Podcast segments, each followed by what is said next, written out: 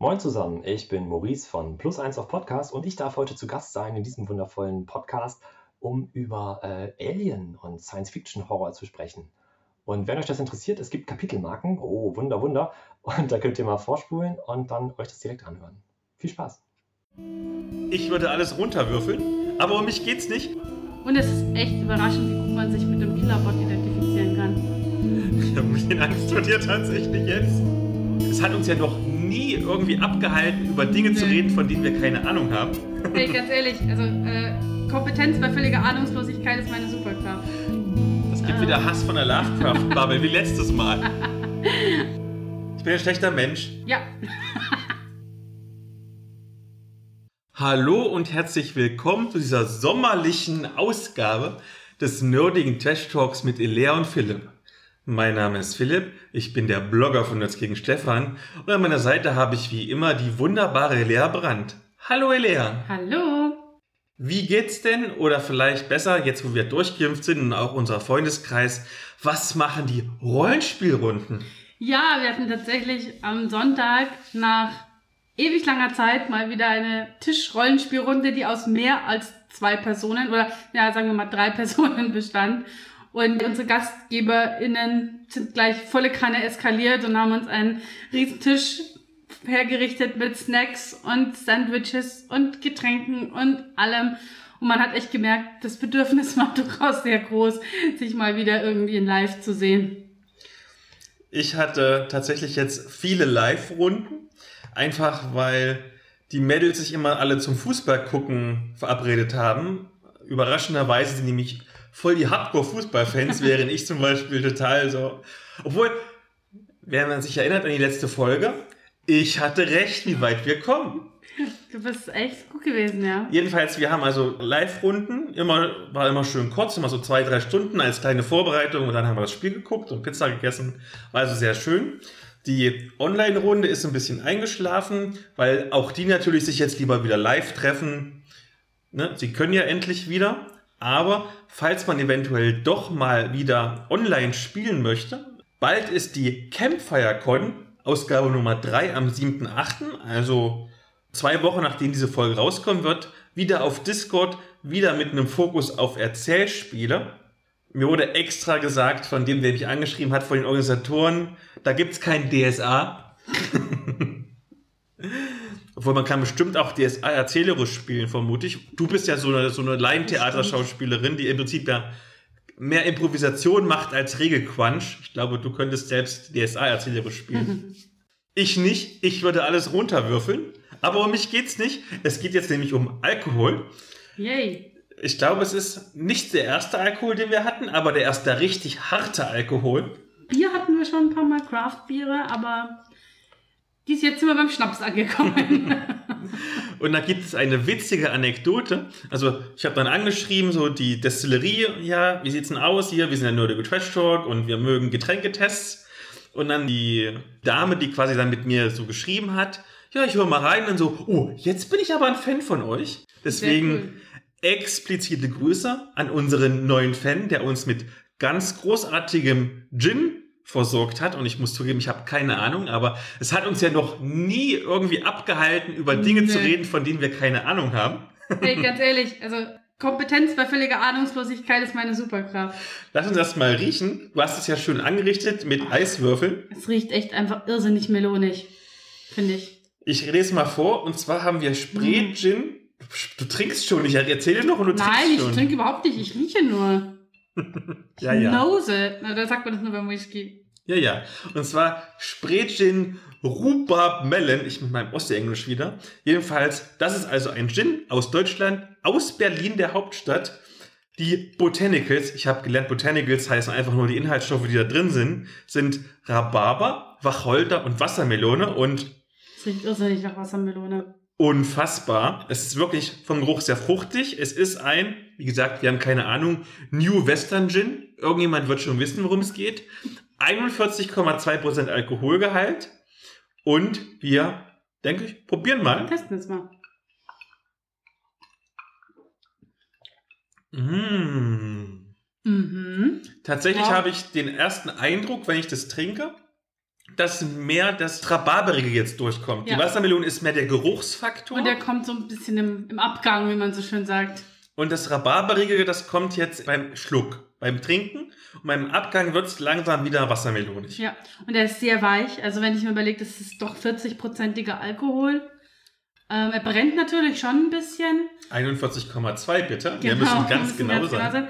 Aber trotzdem, man hat jetzt nicht das Gefühl, man kippt sich da jetzt irgendwie, also so ein, so ein richtig, was rein, was so richtig hart brennt. Also es ist schon sehr mild insgesamt, finde ich. Das ist jetzt sehr gefährlich, weil ich glaube, das ist der erste Mhm. harte Alkohol, den ich wahrscheinlich wirklich intensiv trinken würde. Also ich glaube, wir machen die Flasche heute alle. Äh, halber Liter Flasche. Ich denke, wir schaffen sie noch. Na gut, ein Verlobter kommt nachher noch dazu. Zu dritt machen wir die wahrscheinlich alle. Und dann fährst du noch nach Hause. Selbstverständlich würde ich niemals alkoholisiert Auto fahren. Das heißt, du musst deine Couch. Auch okay. Vielen herzlichen Dank für das Rezensionsexemplar an Grote Spirits in Berlin. Spirits? Ist übrigens auch, also ganz abgesehen vom Inhalt, ne, auch wirklich eine total schön designte Flasche. Also wenn man so ein Connoisseur, Connoisseuse ist, ähm, der die sich sowas gerne auch ins Schnapsregal stellt, sieht tatsächlich sehr, sehr schick aus. Und kann was. Also wir haben, ich habe gerade festgestellt, ich habe noch eine Flasche Tonic Water im Kühlschrank. Vielleicht versuchen wir es später auch mal, ähm, wie sich der so als Gin Tonic macht. Dann kommen wir mal zum Ask Me Anything. Und irgendwie bekommst mittlerweile nur noch du die ganzen Fragen und nicht mehr ich. Wahrscheinlich bist du jetzt das Aushängeschild mittlerweile, weil Frauenpower und so. Völlig okay. Hauptsache, wir haben Fragen. Vielen Dank an alle HörerInnen. Hau raus. Jawohl. Ähm, wir starten mit einer ein bisschen allgemeineren Frage. Und zwar wollte da jemand wissen, wir sind ja viel so auch auf Social Media unterwegs und so, Twitter und was nicht so alles gibt. Haben wir einen liebsten YouTube-Kanal?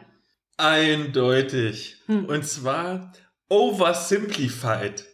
Das ist ein Geschichtskanal, der das wirklich komplexe geschichtliche Zusammenhänge, zum Beispiel jetzt das komplette Leben von Napoleon oder davor war, glaube ich, so die, ähm, die Prohibition, pa- passend zum Gin natürlich jetzt, genau, so simpel zusammenfasst in schön animierten Videos, dass du das einem Grundschüler zeigen kannst und der versteht, worum das geht. Cool. Sehr toll. Was ist dein Lieblings-YouTube-Channel? Ich gucke ja gar nicht so arg viel YouTube, muss ich gestehen, aber der Jurist und ich haben einen Stamm-Let's Player, bei dem wir regelmäßig gucken und das ist der Bruger. Und ähm, ich bin irrsinnig froh, dass der Jurist den Bruger ausgegraben hat, weil die meisten Let's Player, von denen man so hört, irgendwie in den sozialen Medien und so, die machen dann so einen so auf, uh, ich bin so edgy und überhaupt und haha, ihr versteht nur meinen schwarzen Humor nicht und sind auch, viele sind auch so ein bisschen einfach zu überdreht, finde ich, für meinen persönlichen Geschmack jetzt zum Zuschauen. Ist beim Bruger gar nicht, der ist einfach auch schon Hauch älter, ähm, ist niemand, der das nötig hat, sich da jetzt irgendwie so besonders provokant oder irgendwie besonders edgy zu präsentieren. Spielt auch genau die Spiele, die wir gerne gucken, also spielt viel Horror, auch viel Indie-Sachen, aber auch große Titel, Dark Souls zum Beispiel, Resident Evil und so weiter. Und das ist unser Abendprogramm jeden Tag. Mir ist innerlich ganz warm vor dem Gin. Das ist ein total witziges Gefühl. Ihr kennt das bestimmt alle zu Hause, aber für mich ist es neu und es ist total witzig. Okay, du hattest noch eine Frage im Angebot. Ja, und das ist auch eine relativ simple Frage. Und zwar geht es darum, um die Frage, also ging darum, dass die Person, die mir geschrieben hat, meinte, sie ist jetzt gerade neu auf unseren Podcast gekommen, hat jetzt gerade mal so reingehört und wollte wissen, ob wir eigentlich auch Potterheads sind. Die Frage habe ich ja tatsächlich schon mal beantwortet, nämlich in der zweiten Spin-off-Folge, wo ich zugegebenermaßen ein ganz, ganz, ganz, ganz klein wenig über meine Ex gelästert habe, die ein Potterhead ist. ich Ähm, erinnere mich, ja. Genau, das war mit Blog-Namensgeber Stefan, wenn ihr ihn mal live hören, also nicht live, aber wenn ihr ihn mal hören möchtet, ähm, nein, überhaupt nicht. Ich habe alle Filme gesehen, manche nur einmal, manche auch mal zwei oder dreimal. Und ich glaube, ich habe, nö, das war's, mehr Kompetenz habe ich nicht. Damals, deswegen habe ich mich über meine Ex gelästert, die war ja der maximale Potterhead und hat ja damals zu mir gesagt, sie kann erst mit mir zusammen sein, wenn sie weiß, welches Haus ich bin. Genau. Deswegen musste ich ja den offiziellen Pottermore-Test machen. Und ich habe sie damals angeschwindelt, äh, denn ich bin ja eigentlich ein Transhauser quasi. Denn laut dem Pottermore-Ding bin ich ein Gryffindor, aber ich fühle mich tatsächlich ernsthaft und habe ich auch zu ihr gesagt, weil sie auch einer war, Hufflepuff. Sehr schön. Oh mein Gott, ich gebe gerade offen zu, dass ich meine Freundin belogen habe, meine Ex-Freundin. Ich bin ein schlechter Mensch. Ja.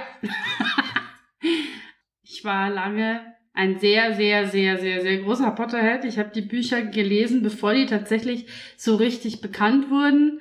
Das erste habe ich, glaube ich, gelesen, da war ich vielleicht neun oder so. Oder ja, auf jeden Fall noch in der Grundschule und habe dann bin dann tatsächlich sukzessive älter geworden mit den restlichen Büchern. Ich hatte Harry Potter Merch, bevor es Harry Potter Merch gab.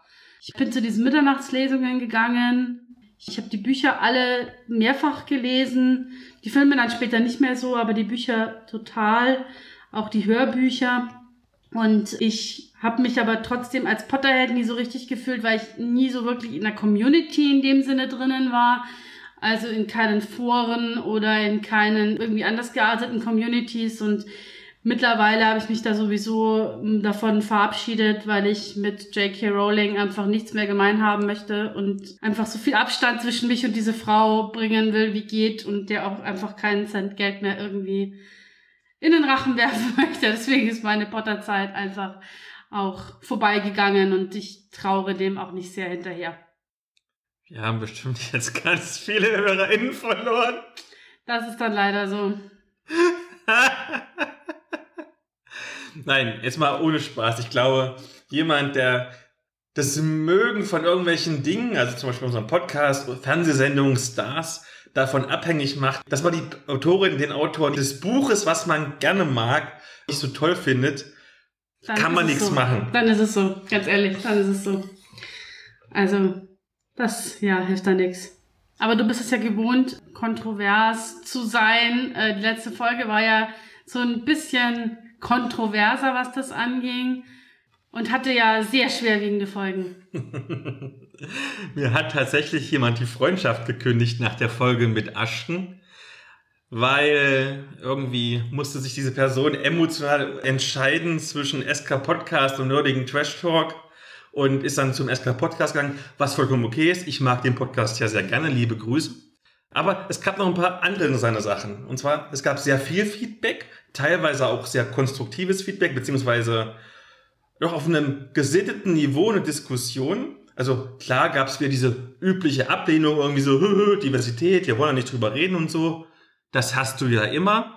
Aber zum Beispiel wurde auch sehr oft die englische, in Anführungszeichen, Fachsprache kritisiert, wo sich manchmal auch noch die Bedeutung ändert. Das ist ja auch ein Punkt, den ich zum Beispiel in der Podcast-Folge mit Ask besprochen habe, dass es mir auch aufgefallen ist. Um jetzt mal ein konkretes Beispiel zu nennen, du bist ja doch mehr die Expertin im Verhältnis zu mir. Weißt du zum Beispiel, was die 2 in LGBTQIA2S Plus bedeutet? Nee. Und das ist nämlich genau der Punkt, dass die Diskussion mittlerweile so weit ist, die Fachdiskussion, dass selbst ExpertInnen wie du nicht hinterherkommen. Und dann kam öfters mal, wenn dieses Problem angesprochen wurde, als Gegenantwort, man sollte sich doch gefälligst selber informieren. Und ich bin persönlich mit solchen Antworten immer ein bisschen unglücklich, denn wo ist denn da die Grenze? Also beispielsweise, ich denke, es gehört schon zur Allgemeinbildung, dass man weiß, dass es mehr als zwei Geschlechter gibt. Aber jetzt als Beispiel, bei Facebook kannst du ja aus 60 Geschlechtern auswählen. Bin ich jetzt quasi verpflichtet, dass ich die korrekte Definition von allen 60 Geschlechtern auswendig kenne? Ich halte es so ein bisschen für eine Strohmann-Argumentation, ehrlich gesagt. Also es geht so ein bisschen in beide Richtungen. Also ich glaube, wir müssen schon darauf achten, dass wir möglichst, wie, also versuchen irgendwie möglichst viele Leute in so einen Diskurs mit reinzunehmen und darauf, darauf zu achten auch, dass man unter Umständen mit bestimmten sprachlichen Mitteln manche Leute einfach nicht mitnimmt, weil die das halt nicht verstehen, was man da erzählt. Und natürlich gehen dann manche hin und googeln das. Das ist auch schön, das finde ich auch wichtig. Also man kann jetzt auch nicht komplett irgendwie sagen, nee, ihr müsst mir alles haarklein erklären. Dass man irgendwie so eine gewisse Eigenmotivation mitbringt, finde ich schon ganz vernünftig auch, gerade wenn einen die Themen interessieren. Und ansonsten ähm, alles zu wissen ist sowieso eine Utopie. Also egal, ob es jetzt um Menschen geht, egal, ob es um Identitäten geht oder worum auch immer, man lernt halt sukzessive was dazu. Und wenn ich jemanden kennenlerne, der zu mir sagt, mein Geschlecht ist X und ich habe davon vielleicht noch nie was gehört, dann habe ich halt die Möglichkeit, entweder frage ich nach, wenn es gerade irgendwie passt oder das sinnvoll ist, oder ich setze mich halt hin und informiere mich, wenn mir das was bedeutet. Und das bricht einem dann auch kein Zacken aus der Krone. Ein weiterer Feedback-Punkt war, dass man sich manchmal gar nicht traut, in seinen Rollenspielen oder in seinen Romanen gewisse Ismen zu reproduzieren. Und ich habe dann lange drüber nachgedacht und ich kann dieses Unbehagen teilweise sogar nachvollziehen. Ganz praktisches Beispiel letztens passiert. Ich habe ja eine Rollenspielrunde, die nur aus jungen Frauen besteht, die auch nur junge Frauen spielen. Und da hatte ich letztens ein Abenteuer für die geleitet, in welchem sie bei so einer Art Olympiade ihr Dorf für einen Gladiatorenkampf vertreten sollen. Und da war der Plan sozusagen, dass das in einem Female Empowerment Finale endet, weil sie natürlich gewinnen und dann am Ende sogar einen Drachen abwehren, aber dass sie vorher von ihren durchweg männlichen Mitbewerbern, also alles so ultramaskuline Muskelottos, belächelt wurden. Und selbstverständlich wäre dabei oder wurde dabei auch ein bisschen Sexismus reproduziert damit am Ende der weibliche Sieg sozusagen umso süßer wäre. Jedenfalls kenne ich meine Mädels ja und die waren da alle voll cool mit, aber ich wäre mir tatsächlich jetzt nicht so sicher, ob ich das Abenteuer jetzt genau in dieser Form eins zu eins für dich oder gar für Judith Vogt, damit ich sie auch mal wieder erwähnt habe, so geleitet hätte. Daher meine Zwischenfrage an dich als die Vokere von uns beiden sozusagen. Wie viel Reproduktion von Ismen ist denn noch okay? Ich glaube, das ist eine total individuelle Sache. Das ist voll schwierig, das irgendwie zu verallgemeinern. Gerade wenn wir jetzt auf Rollenspielrunden gehen, ich spiele gerade mit dem Juristen zusammen, in quasi einem One-on-One, eine Vampire, eine Masquerade-Chronik und ich spiele eine, äh, einen schwarzen Charakter, also eine, eine schwarze Frau. Und wir haben für uns durchaus entschieden, dass es auch okay ist, das Thema Rassismus immer mal wieder auch anzuteasen, weil gerade diese diese Camarilla-Struktur in Vampire, also diese Vampirgesellschaft, einfach eine sehr weiß-eurozentrische ist und das deswegen auch für uns gepasst hat. Wenn ich das jetzt mit jemand anderem im, in, der, in der Runde spielen würde, würde ich das vorher, glaube ich, abklären wollen, ob das sich für die Person belastend oder empowernd anfühlt, wenn man das mit reinbringt. Und das ist eben immer die Frage, weil nur weil Rassismus oder Sexismus oder irgendwelche Ismen, andere Ismen vorkommen, kann es ja eben auch irgendwo eine empowernde Funktion haben und eine stärkende Funktion haben. Es muss aber eben nicht. Es kann eben auch genau das Gegenteil sein. Und das ist manchmal sogar tagesformabhängig. Kann sein, dass man mal einen Tag hat, wo man sagt, ja, heute finde ich es toll, irgendwelchen Macho-Arschnasen einen draufzugeben. Und dann gibt es Tage, wo man denkt, ich kann mit diesen, mit diesen Sachen im Moment gerade nichts anfangen, belastet mich gerade, macht mich gerade irgendwie nieder. Selbst wenn ich dem dann nachher auf die Nase boxe, irgendwie, das geht gerade nicht. Und das ist in Ordnung. Von daher finde ich das immer ganz wichtig, das auszuhandeln und eventuell, wenn man es halt veröffentlicht, einen Disclaimer vorne rauszustellen und zu sagen, so und so haben wir uns das vorgestellt, das und das ist die Prämisse dahinter. Wenn das für euch funktioniert, super. Wenn es nicht funktioniert, dann entscheidet euch hier für einen anderen Weg oder so. Im Verlauf der Diskussion zu dem Podcast, zu dieser Folge, kamen dann auch einige persönliche Erlebnisse von den Kommentierenden. Und einen davon, also einen Kommentar, fand ich so interessant, dass ich ihn mal hier sozusagen mit dir und mir als Dr. Sommer-Team besprechen möchte. Der betreffende User hat mir auch erlaubt, dass ich das quasi erzählen darf, natürlich anonymisiert und ich fasse es mal ein bisschen zusammen, weil er hat mir dann einen sehr langen, ausführlichen Text geschrieben das ist ein sehr erfahrener Spielleiter, der spielt schon seit 18 Jahren verschiedene Rollenspielsysteme. Und es wurde äh, Xulu in den 1940er Jahren gespielt. Und die SpielerInnen wollten unbedingt das Deutsche Reich als Spielort. Und das Problem war in dem Moment, was sie spielen wollten. Und zwar, sie wollten spielen als eine Gruppe aus einem Rabbi, einem afroamerikanischen Journalisten, einem Professor für Alt- und Frühgeschichte und einer Krankenschwester. Und die haben irgendwann gemerkt, ja, hm, wir haben ja überhaupt keinen Kampfcharakter. Und dann kam der Wunsch nach einem weiteren Spieler auf, der zumindest ein bisschen weiß, wie man mit dem Gewehr so umgeht. Und da hat er einen jüdischen Freund gefragt. ob er mitspielen möchte und er hat dann einen Soldaten der Wehrmacht gespielt. Ja, das naheliegendste, wenn du in Deutschland in 1940ern spielst. Und dann fing für ihn, so hat er es mir geschrieben, Zitat, der Horror an. Denn der Wehrmachtssoldat frotzelte dann über den Journalisten und den Rabbi und so nach circa zwei Stunden Spielen wurde der Spieler, also nicht der Charakter, sondern der Spieler, als Rassist und Antisemit betitelt. Was interessant ist, wenn man selber quasi jüdisch ist und das ging dann so weit, dass zum Beispiel der Spieler oder die Spielerin, der den Rabbi oder die den Rabbi gespielt hat, nicht verstand, warum es in Berlin keine Synagogen mehr gibt. Und der Professor hat sich gewundert, warum er, nachdem er die Frage, sind Sie denn auch in der Partei gestellt bekam, gefragt hat, nein, ich schließe mich doch keinen geistig resertierten Idioten an, auch wie ein Zitat. Und dann wurde er quasi von einem SS-Offizier fast erschossen. Aha. Und es ging dann noch so weiter, dass zum Beispiel der Journalist unbedingt in den Nachtclub wollte und wurde dann, weil er ja afroamerikanischen Ursprungs war, sagen wir mal, sehr rüde abgewiesen. Mit rüden Worten, die ich jetzt nicht unbedingt reproduzieren möchte hier im Podcast. Und dann haben die SpielerInnen angefangen, den Spielleiter zu beschimpfen, was er persönlich für ein Rassist und für ein Nazi ist. Zumindest so, was ich so bei seinem Facebook-Profil sehen konnte, würde ich das mal überhaupt nicht behaupten.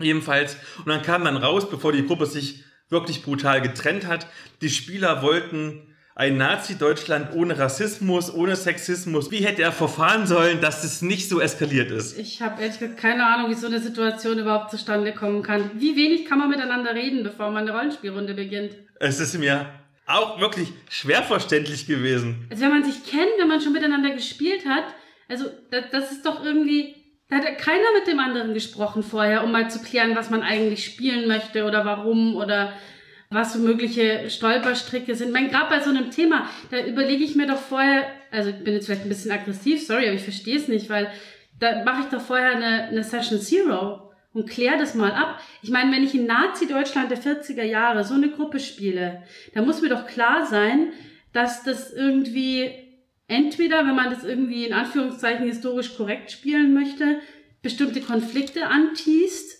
wo ich mir sehr genau überlegen muss, ob ich das möchte für meine Gruppe und ob das alle Mitspielenden auch möchten. Und zum anderen, also Lions and Wales, X-Card, existiert doch alles. Also ich finde, das wäre so ein gutes Beispiel, warum sowas so wichtig ist, dass man sowas irgendwie vorher klärt gerade in so hochkomplexen und irgendwie schwierigen Settings und Szenarien. Also ich kann mir gerade schwer vorstellen, dass, also wie es dazu gekommen ist, zu dieser Situation. Weißt du, ob die sich vorher kannten, die Gruppe? Es war quasi eine, durch eine Ausschreibung eine Online-Runde. Okay, ja gut, dann macht's eher, also dann finde ich es noch ungewöhnlicher, dass man nicht vorher einfach mal irgendwie da abklärt, was sich, was sich die einzelnen Personen davon erwarten von dieser Spielrunde und was sie vielleicht für Themen sich vorstellen können und welche nicht. Und warum sie jetzt zum Beispiel gerade diese 40er Jahre eben bespielen wollten ähm, und kein anderes Setting oder so. So wie ich das in seinem Text noch rausgelesen habe, ist, hat er zumindest schon mal vorher hingewiesen, dass es schon problematisch sein könnte, wenn man unbedingt diese Charaktere in dieser Lokalität spielen möchte. Aber ich sehe tatsächlich auch die SpielerInnen ein bisschen in der Mitschuld. Also die haben offensichtlich schon unbedingt ihr Charakterkonzept durchspielen wollen und haben aber nicht vorher gesagt, irgendwie, ich möchte das Setting so und so haben, weil vermutlich, wenn sie gesagt hätten halt, ich möchte mein Nazi-Deutschland ohne Rassismus, Sexismus, Antisemitismus und mit Gleichberechtigung haben, dann wäre die Gruppe vermutlich überhaupt nicht zustande gekommen. Und ich glaube, es hat auch ein bisschen was mit dem Setting zu tun äh, Call of Zulu ist ja doch schon ein erzählerisches, atmosphärisches Setting. Ja. Wenn ich jetzt irgendein USR-System spiele, wo ich nur meine Kämpfer auswürfel, dann ist es halt, uh, da ist ein Nazi im Raum, er hat sieben Lebenspunkte, würfel mal Angriff. ich hau ihm auf die Nase. Ja. Dann ist es wurscht und dann kannst du auch deinen dein Rabbi spielen. Aber in diesem Setting, mit diesem System, was ja auf die Immersion besonders viel Wert legt, ja. da hätten sich ganz ehrlich auch die SpielerInnen vorher Gedanken machen müssen und sagen müssen, das funktioniert so nicht. Also, ich würde auch die, also ich möchte jetzt da auch nicht irgendwie sagen, der ist schuld, der ist nicht schuld. Also ich glaube, das ist insgesamt, also nicht bloß auf die Spielleitung bezogen, sondern auf die gesamte Gruppe bezogen, komplettes Kommunikationsdesaster gewesen, ganz offensichtlich. Also wo, also ich frage mich halt, also ich würde mich ja auch als Spielleitung oder auch als anderer Mitspielender fragen, wenn jemand irgendwie so einen Charakter auswählt, warum tut er das? Ähm, was ist die Idee dahinter? Was sind Konflikte, die man anspielen möchte?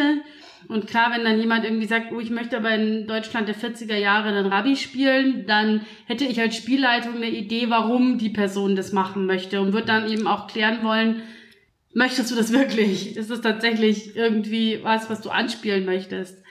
Und deswegen, ja, ich denke auch, das ist jetzt nichts, wo man sagen kann, die eine Person hätte das jetzt irgendwie anders machen müssen. Ich glaube, dass das insgesamt offensichtlich keine gute Idee war. Nein, ich glaube, das ist wirklich so ein, so ein Musterbeispiel, wenn man nicht miteinander redet. Ja. Es muss ja nicht mal eine Session Zero sein, aber man kann sich ja zumindest vor gewiss irgendwie absprechen. Ja, also keine, ich sage jetzt auch nicht unbedingt so eine strukturierte oder manualisierte Session Zero, sondern einfach, man trifft sich mal und spricht drüber, ähm, was man sich so überlegt hat für das Setting oder das Szenario oder eben ja, und gerade wenn man mit Leuten spielt, die man nicht kennt und mit denen man noch nicht zusammen gespielt hat, finde ich es besonders, gerade bei Cthulhu, schon wichtig, das vorher zu klären. Ganz unabhängig jetzt von den ähm, Konflikten, die da zwischen den Charakteren oder zwischen den Charakteren und dem Setting aufgekommen sind, auch was den Horroraspekt angeht, ähm, würde ich mich als Spielleitung und auch als Spielende immer orientieren wollen, wie weit kann ich gehen. Also es betrifft eben nicht nur die Spielleitung, sondern ich möchte auch als Spielerin wissen, ähm, welche Konflikte meines Charakters kann ich zum Beispiel, wo kann ich voll reingehen, wo kann ich mich voll in diese Abwärtsspirale reinfallen lassen, ohne dass die anderen sich dadurch unwohl fühlen. Das finde ich gerade bei diesen Horrorsachen irrsinnig wichtig, das vorher zu klären. Und es ist natürlich echt blöd, wenn das dann so endet. Also ja, ich habe auch das Gefühl, so von den Beschreibungen her, die SpielerInnen haben das so ein bisschen in sich reingefressen. Also ich hätte schon, ja. wenn jetzt der erste Punkt gewesen wäre, der wirklich für mich problematisch wäre, hätte ich gesagt, selbst wenn du das Konzept der X-Card nicht kennst, sagst du, halt, stopp, Moment, wir müssen mal ganz kurz über diesen Punkt reden, Outgame. Genau, ja. Und dann, ja, das und das möchte ich aus den und den Gründen nicht. Dann sagt die Spielleitung, okay, mir wäre es aber sehr wichtig oder auch nicht dann bricht man es halt im Moment ab, aber man frisst es nicht noch irgendwie zwei, drei Spielabende, die, weiß ich nicht, fünf, sechs, sieben Stunden dauern, in sich rein, um dann jemanden als Satz zu beschimpfen und dann rauszugehen. Das ja. ist halt ultra schlechter Stil. Und ja. ich glaube, ich würde hier im überwiegenden Teil tatsächlich die SpielerInnen schuldiger sehen. Wenn ich Partei ergreifen müsste, es kommt darauf an, wie man die Rollen sieht. Also wenn man sagt, die Spielleitung, wenn du die Person bist, die das anbietet, die das leitet, die das organisiert quasi, also wenn du für dich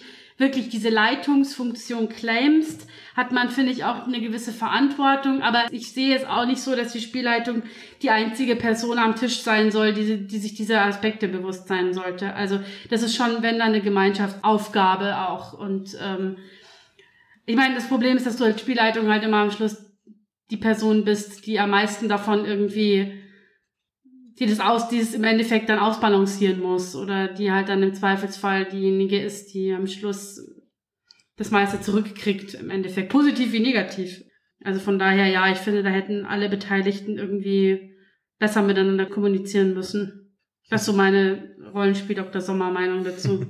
redet miteinander, Leute. Das ist hilfreich, meistens. Und wer hat zuerst gesagt, redet miteinander? Thomas Michalski, unser großes Podcast-Vorbild. Liebe Grüße. Und falls ihr eventuell auch mal irgendwie wollt, dass wir Dr. Sommer spielen, wir können ja mal wirklich eine Folge dazu machen oder neue Rubrik. neue Rubrik oder so im Podcast. Schauen wir mal, gebt uns sehr gerne Feedback. Ansonsten noch ein anderes ganz kurzes Thema vor dem Thema und zwar es ist Disability Pride Month. Ich hoffe, ich spreche richtig aus mit meinem schrecklichen Ossi-Englisch. Und zwar, wir haben in der letzten Spin-off-Folge mit Ask ja schon über den Breitenmanns an sich gesprochen, der im Juni war und auch warum er wichtig ist. Und nun haben wir Juli und es ist Disability Pride Month. Und da wir in unserem Freundeskreis, also beide, auch RollenspielerInnen mit Behinderungen haben, ist es doch ein guter Grund, einfach mal darüber zu sprechen. Vielleicht mal als ganz kleine Hinführung zum Thema, weil das sicherlich eine Grundsatzfrage ist, die sich viele HörerInnen stellen. Und die stelle ich jetzt einfach mal stellvertretend für diese an dich. Pride bedeutet ja Stolz. Mhm. Also soll ich jetzt stolz sein, wenn ich eine Behinderung habe? Ja, warum nicht? Ich habe dazu tatsächlich mir auch jetzt, weil Disability Bright Month ist und ich ähm, mich da wieder dran erinnert habe, dass ich mir das schon länger zulegen wollte, mir das Heftchen ähm, Ableismus gekauft. Ähm, das ist von Rolli Fräulein auf Twitter und das erklärt sehr, sehr anschaulich einfach zum einen den Beginn dieser ganzen Behindertenrechtsbewegung und die Idee ist im Endeffekt die gleiche wie bei der Pride auch, im Sinne von wir sind da, wir verstecken uns nicht, wir sind stolz auf das, was wir sind. Also Pride jetzt im, ne, im Queer-Sinne. Und genauso ist es halt für die Disability Pride auch gedacht. Auch behinderte Menschen sind da und sind laut und dürfen, müssen ihre Meinung sagen können und gehört werden. Und allzu oft passiert es aber eben nicht. Und da ist es natürlich am besten, wenn man mal mit einer betroffenen Person spricht und die zu Wort kommen lässt. Da habe ich mal den André Skora, ihr kennt ihn als Würfelheld, ans Mikrofon geholt und der wird uns ganz kurz was dazu sagen. Piep, piep, Interview. Hallo André. Hallo Philipp. André, wer bist du denn überhaupt? Ähm, die meisten sollten mich kennen unter Würfelheld, also ein äh, Blogger, Pen and Paper Rollenspieler, Autor, Herausgeber, also eigentlich ein Nerd in allen Klassen. Nun bist du ja auch von einer Behinderung betroffen. Und da wollte ich mal fragen, was ist das und wie beeinflusst die dich beim Rollenspiel? Also ich habe von klein auf eine starke Sehbehinderung. Die stellt sich so dar, dass ich Probleme habe, zum Beispiel mit äh, einer Lichtempfindlichkeit. Äh, Im Farbbereichen äh, Blau und Grün habe ich Probleme, eine Nachtblindheit. Also das All-Inclusive-Paket habe ich mir da eingefangen. Ja, es beeinträchtigt natürlich generell das Leben, aber jetzt da ich von klein auf habe, vielleicht nicht so extrem, wie, wie man es sich vorstellt. Weil ich kenne es halt auch nicht anders.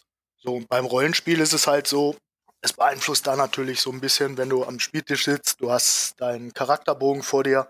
Wir kennen es ja alle, kleine Felder, kleine Werte, die du eintragen kannst, deine Schmierzettel und so weiter. Da ist es bei mir so, dass ich dann meistens auf die Hilfe von, von Mitspielern zurückgreife, beziehungsweise jetzt mit der, mit der neuen Technik geht es natürlich auch mit einem Tablet ordentlich meisten haben ja mittlerweile Vergrößerungssoftwares drauf. Da funktioniert Bei Würfel hast du ja sicherlich letztlich gesehen, dass ich äh, mal Braille-Würfel hochgestellt hatte auf meinem Blog. Die habe ich dank Michael von Jägersnet auch als 3D-Ausdruck bekommen. Testung erfolgt demnächst nochmal in ordentlich. So stellt sich das halt dar. Ne? Da greifst du schon einer Frage vor, die ich ja jetzt stellen wollte. Und zwar, wie könnte man denn jemand mit einer Sehschwäche zum Beispiel beim Rollenspiel unterstützen? Also du hast ja gerade schon diese speziellen Würfel genannt. Mhm. Vermutlich auch, wenn es zum Beispiel Regelwerke, zumindest wenn es PDF sind, in bestimmten Farbkombinationen gäbe, die man besser erkennen kann, weil ich zum Beispiel habe ja auch eine leichte Rot-Grün-Schwäche mhm. und sehe auch bestimmte Farben nicht so gut wie andere. Mhm. Was könnte man da machen, ja gut, also ich kann jetzt natürlich nur für mich selbst sprechen. Wenn ich so ein bisschen zurückblicke, ein großer Bereich äh, oder ein großes Themenfeld ist da natürlich Kontraste. Wenn du so Tabellen natürlich hast, wo du dann eine hellgrüne Schrift auf dunkelgrünen Hintergrund sprengt natürlich alles. Ne? Also, oder wie du gerade aussagtest, der Rot-Grün-Sehbereich ist bei vielen Leuten betroffen. Ich kenne es bei mir jetzt noch bei den Blautönen. Also wenn man dahin geht, Bücher vielleicht nur als Textvariante, das würde schon mal viel helfen. Ja, viele stehen auch auf die Grafiken, ich auch, aber gerade so für den Konsum hilfst dann einfach, wenn du so Fließtext hast.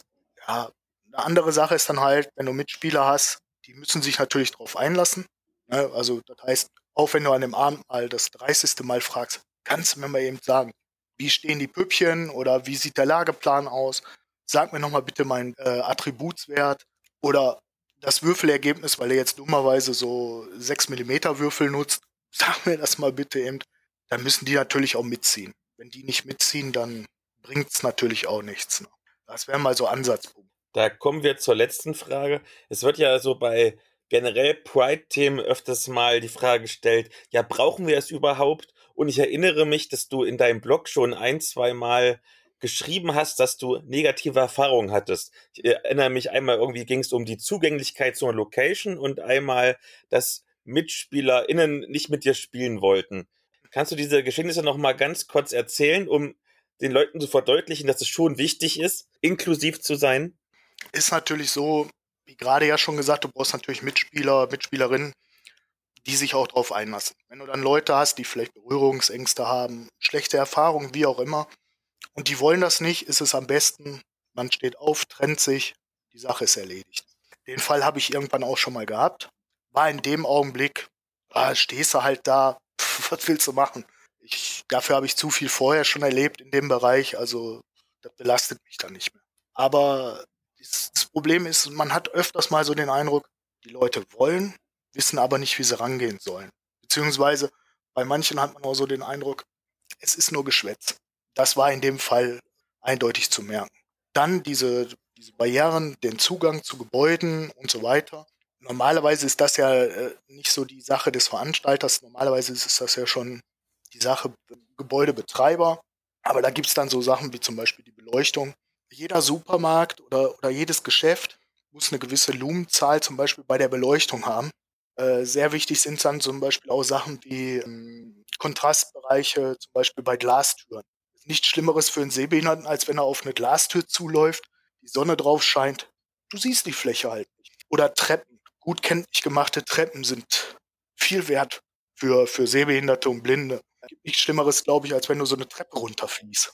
Mir zum Glück nicht passiert, aber ja, und, und so zieht sich das halt durch. Das sind, sind dann so Sachen, da denkt man im ersten Augenblick natürlich nicht dran. Aber sehr wahrscheinlich auch deswegen, wenn man nicht selbst betroffen ist, fehlen einem natürlich auch die Kenntnisse dazu. Ne? Dann danke ich dir ganz herzlich, dass du kurz Zeit für mich hattest und uns mal einen Einblick in deine Erlebenswelt gegeben hast. Immer wieder gern. Das war doch sehr interessant. Liebe Grüße, vielen Dank, lieber André. Und dann kommen wir schon zur Medienschau. Wie immer starten wir mit dem Medienschau-Update und die Frage, möchtest du anfangen oder soll ich anfangen? Wie du möchtest. Dann fang einfach mal ich an. Diesmal habe ich einen Comic, dessen ersten Sammelband ich vor drei Jahren in der zweiten Episode zumindest schon mal kurz besprochen habe. Und dann etwas ausführlicher habe ich ihn mit dir, Elea, gemeinsam in der zehnten Folge besprochen, nämlich Captain Berlin vom Regisseur und Autor Jörg Buttgereit. Ja, Ich glaube, du hast dich auch sehr amüsiert damals, wenn ich mich richtig erinnere. Doch, das war ganz witzig. Der kämpfte ja bereits 1982 gegen allerlei Superschurkinnen, anfangs noch als Trash-Filmfigur. Schaut einfach mal in die Show Notes, da packe ich seinen mega trashigen ersten Low-Budget-Auftritt rein. Das gibt's nämlich bei YouTube. Und ab 2013 war er dann ein Comic-Superheld.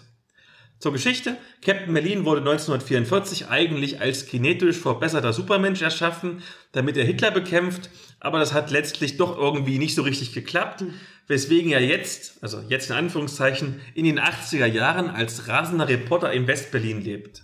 Du merkst, die Parallelen zu Superman sind jetzt nicht von der Hand zu weisen. Aber Captain Berlin findet seine ganz eigene Tonalität, sowohl was den bewusst altbackenen, kolorierten Zeichenstil angeht, als auch was die eigentlichen Abenteuer angeht. Denn klar gibt es auch hier allerlei SuperschurkInnen, beispielsweise sind Hitler und seine Schergen einfach nicht tot zu kriegen, doch gerade jetzt im zweiten Sammelband sind es eher die kleinen, lokalen, in Anführungszeichen, Heldentaten, die wirklich Charme haben. Beispielsweise will die DDR auch einen eigenen Superhelden haben und erschafft Genosse Berlin, dem das Widerstehen gegen die Verlockungen des Westens, beispielsweise Beate Useschops, viel schwerer fällt als der eigentliche Kampf gegen den kapitalistischen Erzfeind. Mein absolutes Highlight war aber der Kampf gegen VHS-Mann, also abgeleitet von VHS-Videokassetten, der gegen die Beschlagnahmung von Horrorfilmen des Jugendschutzes wegen protestiert, indem er dafür sorgt, dass die entsprechenden Vorteile, nämlich dass Gewaltfilme gewalttätig machen, plötzlich wahr werden.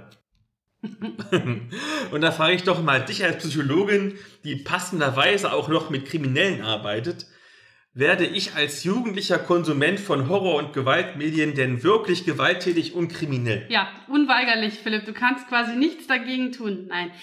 Es ist ja und nein im Endeffekt. Also es ist nicht so, dass alleine die Tatsache, dass du irgendwie was Gewalttätiges guckst oder konsumierst, automatisch irgendwie zu Gewalt führt. Es ist, es kann der Tropfen auf, weißt du, sein, der, der das fast zum Überlaufen bringt. Also wenn du irgendwie wenn du Jugendliche hast, die in schwierigen Verhältnissen aufwachsen, die keine ordentlichen Bezugspersonen haben, die irgendwie deren Kumpels und Freundinnen, Freundinnen irgendwie auch alle eher so ein bisschen gewaltaffiner sind. Wenn sich das so ein bisschen hochschaukelt, dann kann das eben noch so der eine Faktor sein, der dann noch zusätzlich dazu beiträgt. Aber es ist halt nur einer von vielen. Und es ist nicht dieser eine Kernfaktor, wie es halt oft so ein bisschen dargestellt wird. Ähm, und er ist jetzt auch nicht so viel wichtiger als viele andere Faktoren oder so exklusiv. Also, nee. okay. Zu diesem Thema packe ich auch noch sehr gern eine sehr ausführliche Episode unseres großen Vorbilds des Dorpcast in die Show Notes. Jedenfalls, um das Thema abzuschließen, ich könnte jetzt sagen, dass Captain Merlin der beste deutsche Superheldencomic ist, was theoretisch auch nicht falsch wäre, denn die Konkurrenz der Liga deutscher Helden hat ja aufgegeben. Trachtman. Stimmt, den gibt's noch, verdammt. Aber damit würde ich ihn natürlich jetzt ein wenig entwerten, den Captain Merlin. Daher gehe ich sogar noch einen Schritt weiter und behaupte, dass gerade mit seinen Meta-Anspielungen der zweite Captain Berlin Sammelband sogar ein besserer, weil intelligenterer Superheldencomic ist, als es ein nicht unerheblicher Teil der amerikanischen Mainstream-Superheldinnen-Comics ist. Hm. Das ist toll. Ja, du.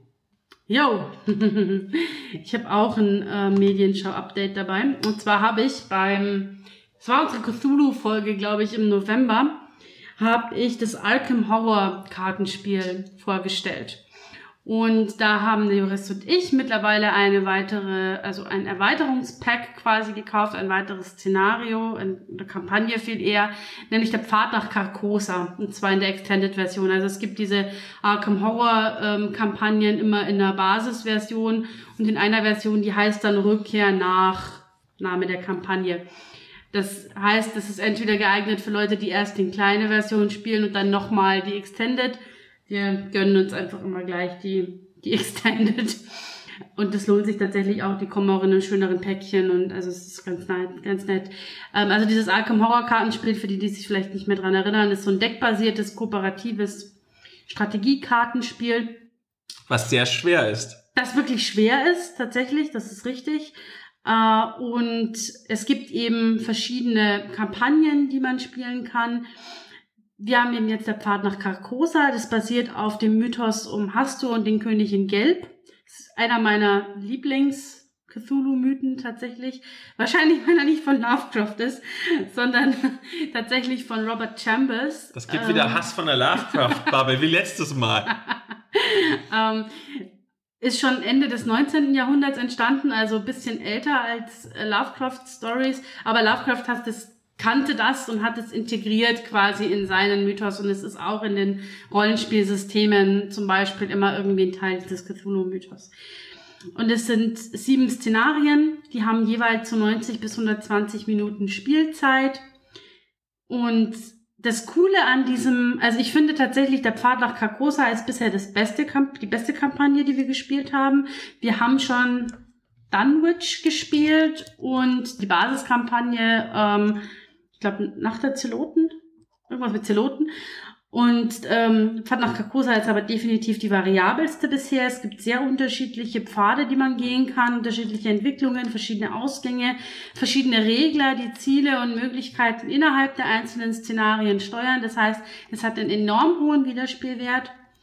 Und man merkt auch, je mehr potenzielle Decks und Deckkarten man hat mit eben zusätzlichen Kampagnen, desto vielfältiger und variabler wird einfach das Spielerlebnis. Man kann sich sein Deck ja auch selber zusammenstellen, man kann sich immer wieder mit Erfahrungspunkten neue Deckkarten kaufen und das macht einfach Laune, wenn das so ein bisschen variabler wird. Die Atmosphäre ist toll, die, wie gesagt, die Szenarien sehr vielfältig. Es gibt wieder ganz unterschiedliche Settings und Spielmechanismen. Das finde ich immer irrsinnig spannend, dass innerhalb der Kampagnen die Szenarien alle oft so unterschiedlich funktionieren und verschiedene Zielsetzungen haben.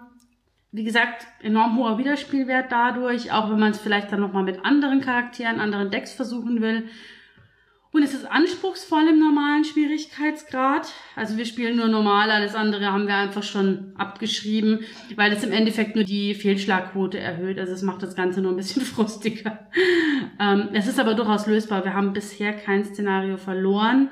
Bei das Vermächtnis von Dunwich haben wir gut öfter mal was verloren. Oder aufgegeben irgendwo in der Mitte. Also das ist auf jeden Fall sehr, sehr cool.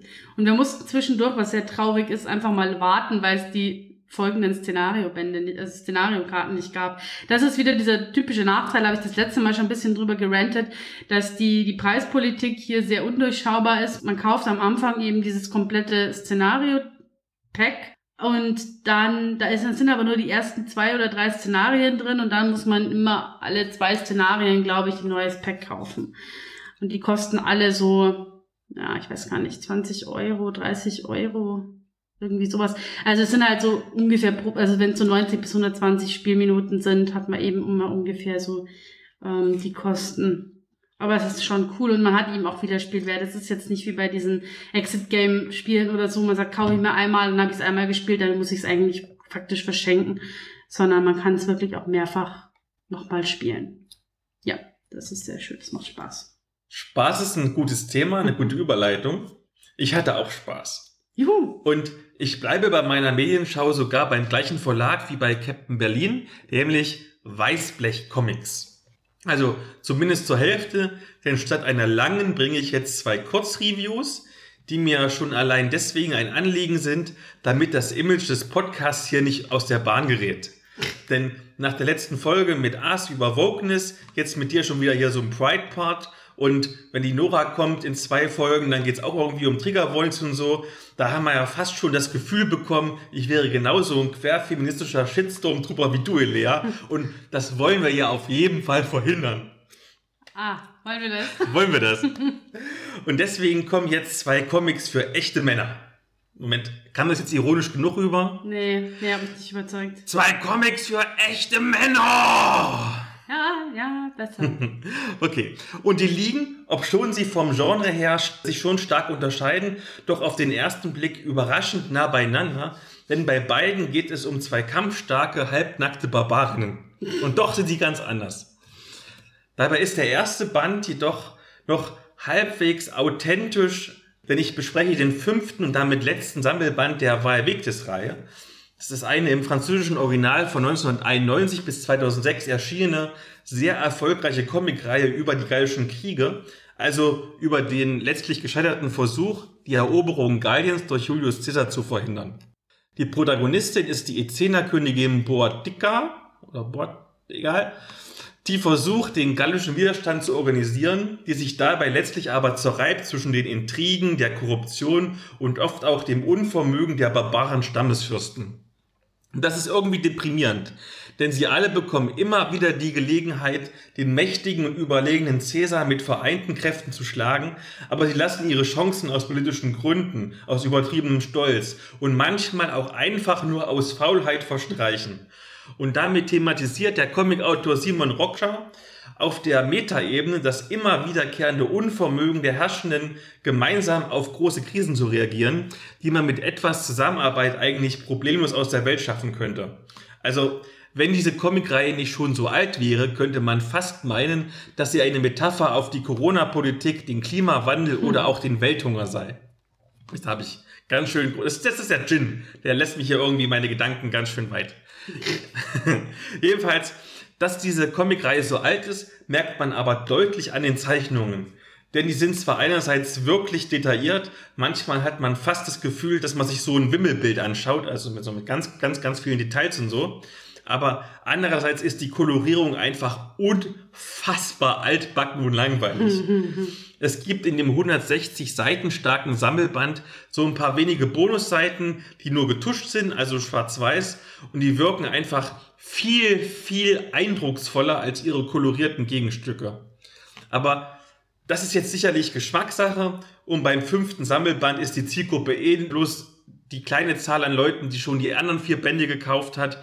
Also lasst euch von mir jetzt diesen Band nicht vermiesen. Ihr werdet cool damit sein, ihr werdet Spaß damit haben. Passt schon. Nur mein Fall war es jetzt nicht unbedingt. Was überraschenderweise aber mein Fall war, jetzt kommt meine zweite halbe Medienschau, nämlich Luba Wolfsschwanz, Tochter der Tundra aus dem Weißblech Verlag. Das ist ganz klassischer Sword and Sorcery Pulp, also im Prinzip Conan der Barbar, nur halt mit einer Barbarin. Das kürzlich erschienene erste Heft umfasst 52 Seiten und enthält vier Kurzgeschichten, die im Prinzip alle absolut identisch sind. Sie beginnen immer mit Luba in einer kritischen, lebensbedrohlichen Situation. Dann wird die Frage gestellt, wie es denn so weit kommen konnte. Und dann springt die Geschichte zu ihrem eigentlichen Anfang. Und dann gerät Luba halt irgendwie in, genau in die Situation, die kritisch ist. Dann kommt sie da irgendwie wieder raus und dann beginnt die nächste Geschichte. Hm.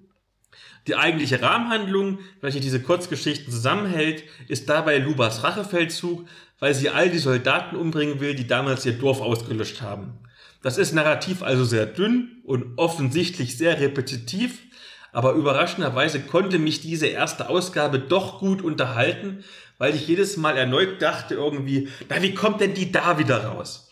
Und weil das jeweilige Setting überraschend vielfältig ist.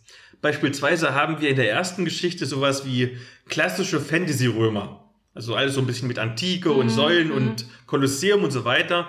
Das ist ja quasi Fantasy-Standard. Aber dann gibt es zum Beispiel auch eine Geschichte auf einer Insel, die ist magisch, bei der die Robben ihre Haut ablegen können, um sich in Menschenfrauen zu verwandeln, was sie zur Fortpflanzung machen müssen. Und wenn es dann ein Mädchen wird, dann wird das auch so eine Robbe, die sich verwandeln kann. Und wenn es ein Junge wird, dann dürfen die Menschen quasi das Kind behalten. Also das ist schon mega palpig, aber irgendwie auch interessant. Und wenn das jetzt im August erscheint, zweite Heft, irgendwie meine Hände gerät, im Comicladen oder in Bahnhofsbuchhandlungen, dann bin ich zweifelsohne nochmal dafür zu begeistern, 94 zu investieren. Feine Sache, jetzt habe ich meine Männlichkeit ausgelebt. Jawohl. Auch die älteren männlichen Zuhörer sind noch dabei und deswegen kannst du jetzt wieder alle verscheuchen mit deinem Feminismuskram. Also schlimm wird's gar nicht. Ähm, ich habe mich inspirieren lassen, weil ich sehr, sehr viele Leute gehört habe, die erzählt haben, das ist super und ich, man müsse das unbedingt lesen. Habe ich das jetzt auch getan. Unter anderem hat ähm, Judith Vogt das sehr empfohlen, aber auch einige andere Leute. Und so habe ich gelesen, beziehungsweise eigentlich gehört als Hörbuch, Tagebuch eines Killerbots von Martha Wetz. Das ist Science Fiction, wie äh, man vermuten mag. Eine Sammlung von vier Novellen eigentlich. Also im Englischsprachigen kamen die als vier Novellen raus und haben massig Preise abgeräumt. Den Nebula Award, den Hugo Award, den Locus Award, alles, was es so an großen Fantasy Science Fiction Preisen international gibt.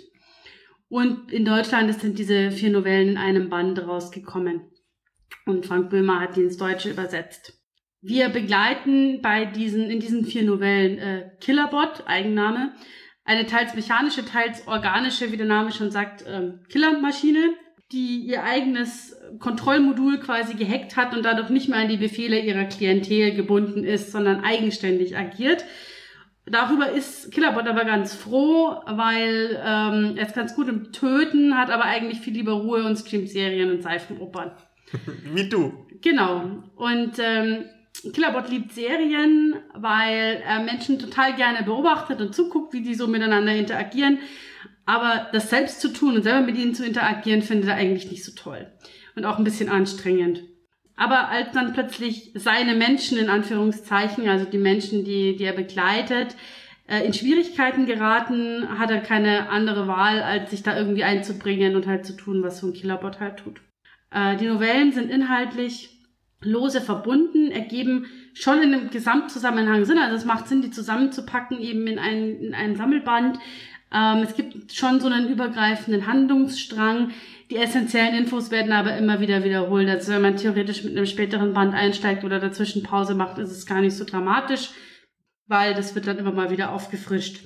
Was auffällt, das macht so ein bisschen den Unterschied aus zu einem Roman. Der Weltenbau, die Rahmung bleibt sehr schwammig, sehr blass.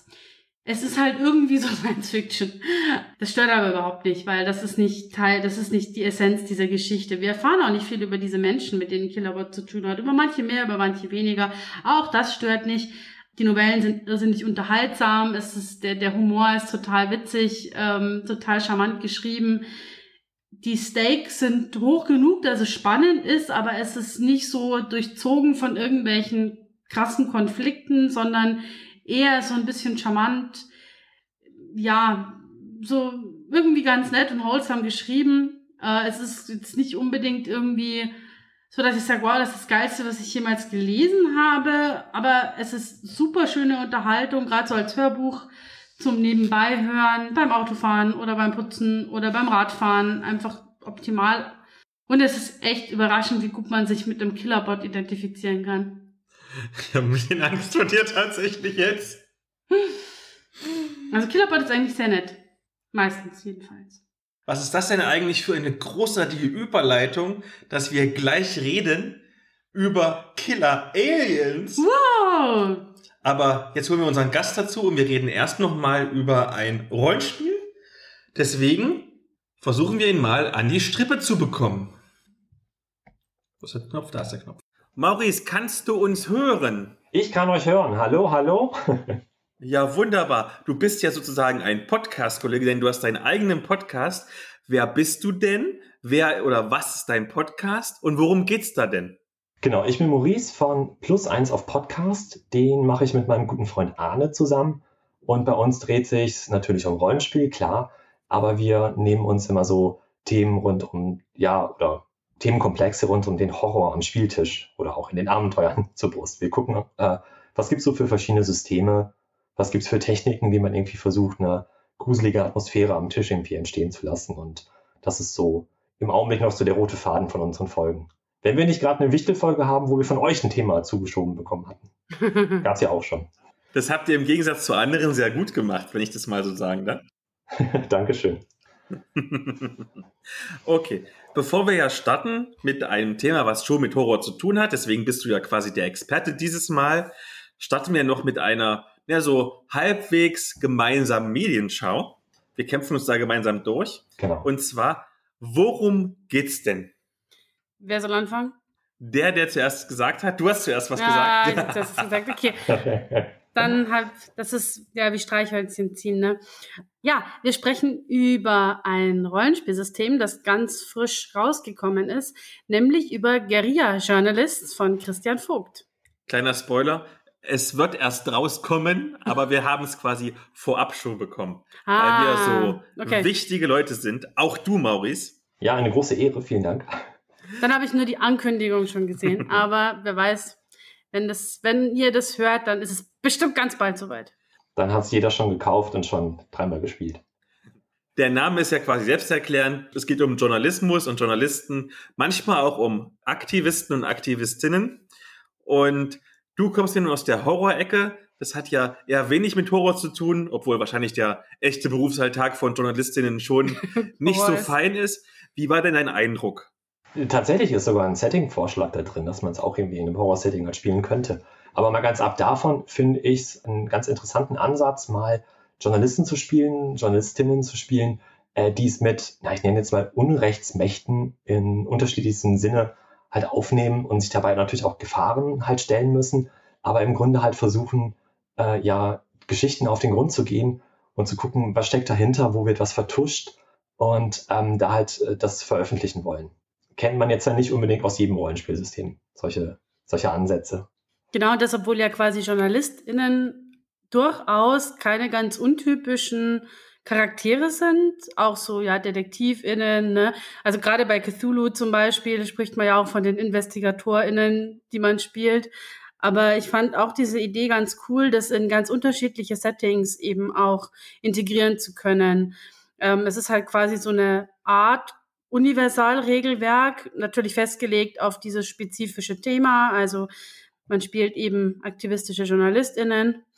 Aber es ist ganz egal, ob man die jetzt in einem Fantasy-Setting spielt, in einem Cyberpunk-Setting, in einem Science-Fiction-Dystopie-Setting, Horror, Contemporary. Es ist theoretisch alles denkbar. Die Welt, das Setting erarbeitet man sich so im Powered by the Apocalypse-Style einfach selbst innerhalb der Gruppe. Genau wie die Stimmung, die man bespielen möchte, welche Fraktionen gibt's, welche Charaktere und wie stehen die Charaktere zueinander. Und damit hat man quasi alle Fäden so ein bisschen selbst in der Hand. Genau, du hast es schon gesagt, es ist halt ein narratives System. Ne? Irgendwie, ich glaube, irgendwo stand, dass es äh, sich viel bei City of Mist bedient und das hat ja den Ursprung auch bei äh, ja, Powered by the Apocalypse und nimmt auch so ein bisschen bei Fate was mit. Genau. Ähm, und ich finde auch dieses gemeinschaftliche Erschaffen und Ausgestalten der Spielwelt, sowie aber auch Mitgestalten von allen Spielenden am Tisch, Mitgestalten der Geschichte halt, finde ich ganz cool. Und das, glaube ich, ist auch so ein bisschen so ausgelegt, dass man theoretisch eben auch wunderbar spielleitungslos im Endeffekt oder zumindest mit sehr wenig Vorbereitung durch die Spielleitung loslegen könnte. Ja, das ist ja das Schöne so mal Powered by the Apocalypse. Vor allem bei Fate kenne ich mich ehrlich gesagt überhaupt nicht aus.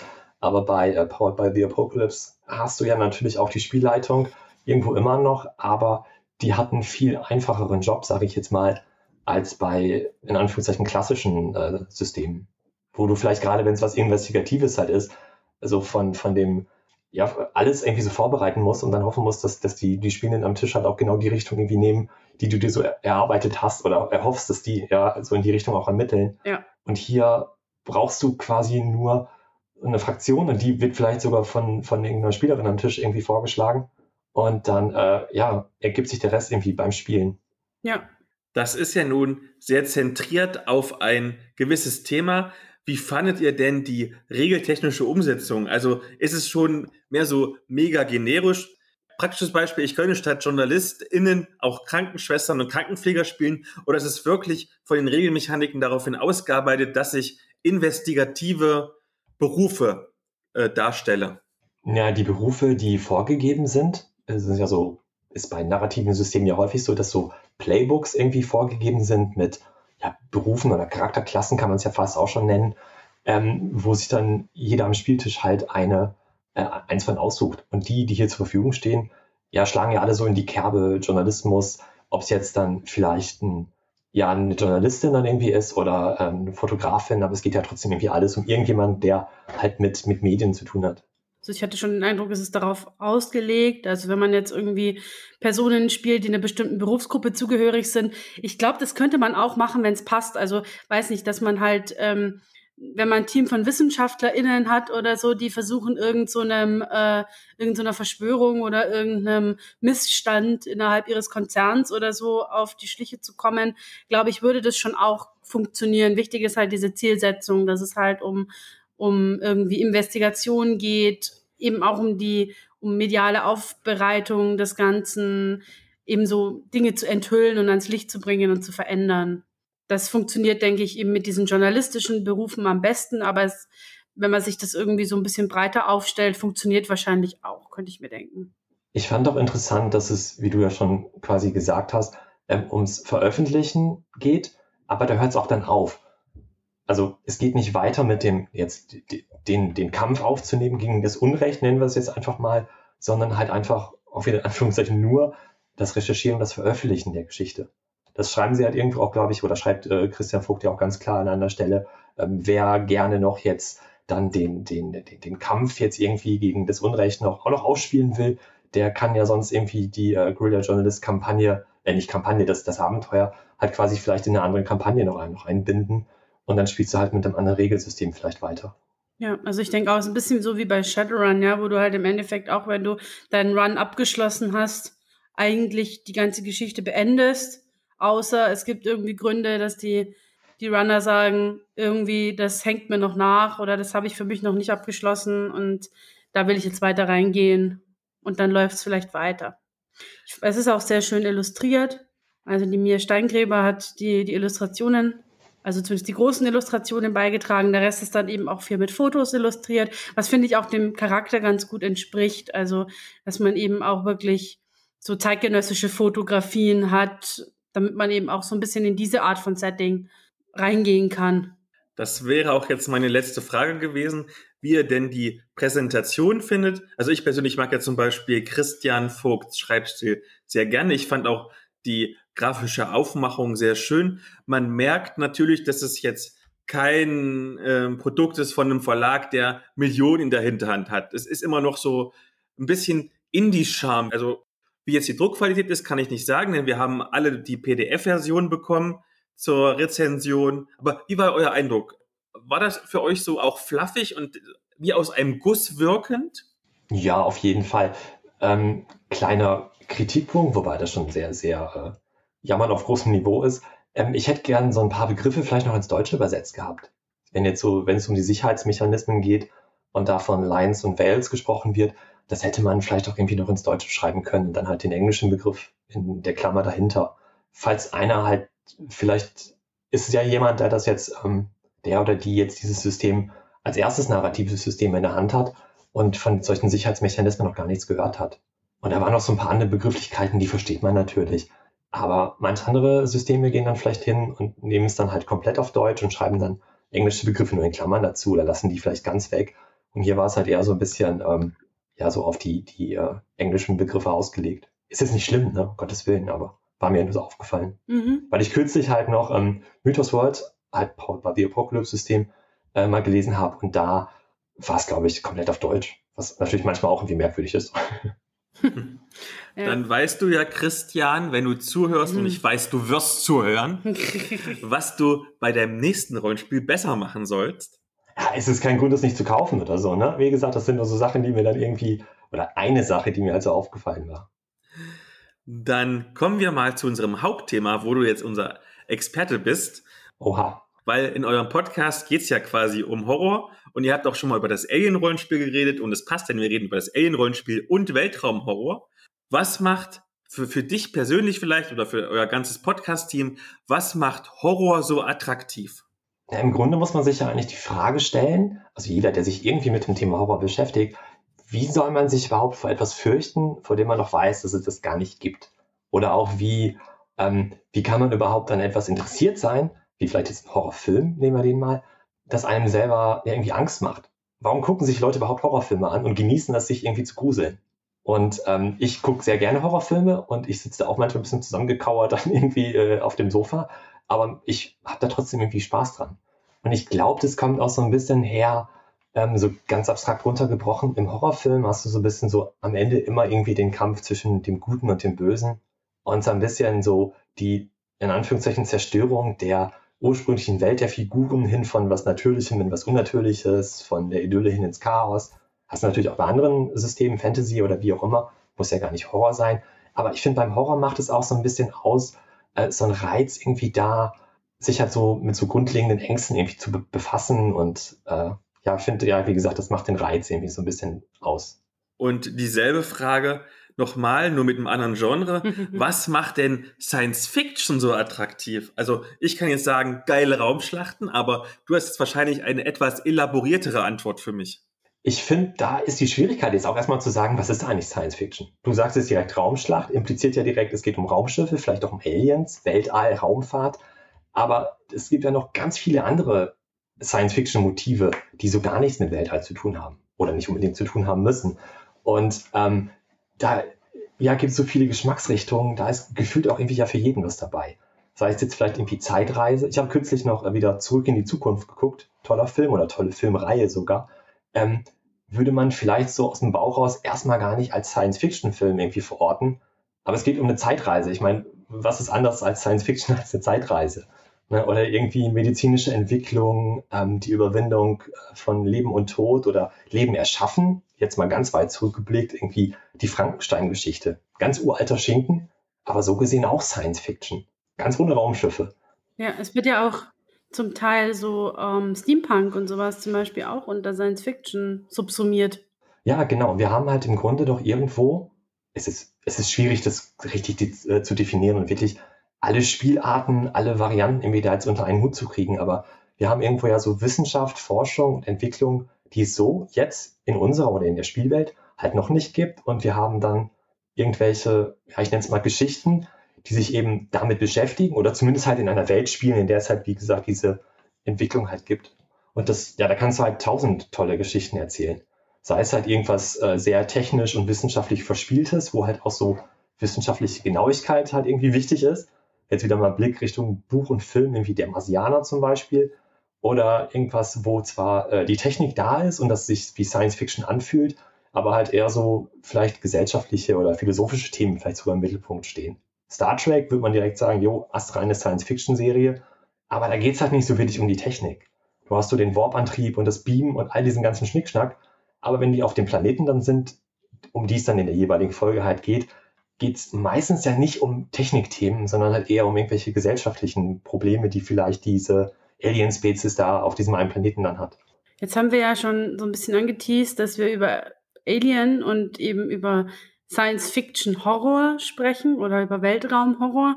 Und dann ist die Frage, wie kommt es, dass diese beiden Genres so gerne verbunden werden. Also was macht das, was unterscheidet das zum Beispiel so von anderen Horror- oder Science-Fiction-Genres?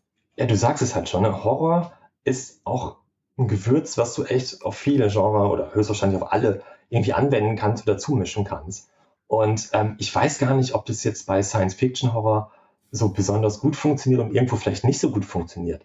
Ich glaube, das ist, da ist das Genre gar nicht so wichtig. Ähm, ich finde Science-Fiction-Horror auch klasse, aber du kannst auch Horror halt irgendwie im alten Rom spielen oder auf einem Piratenschiff.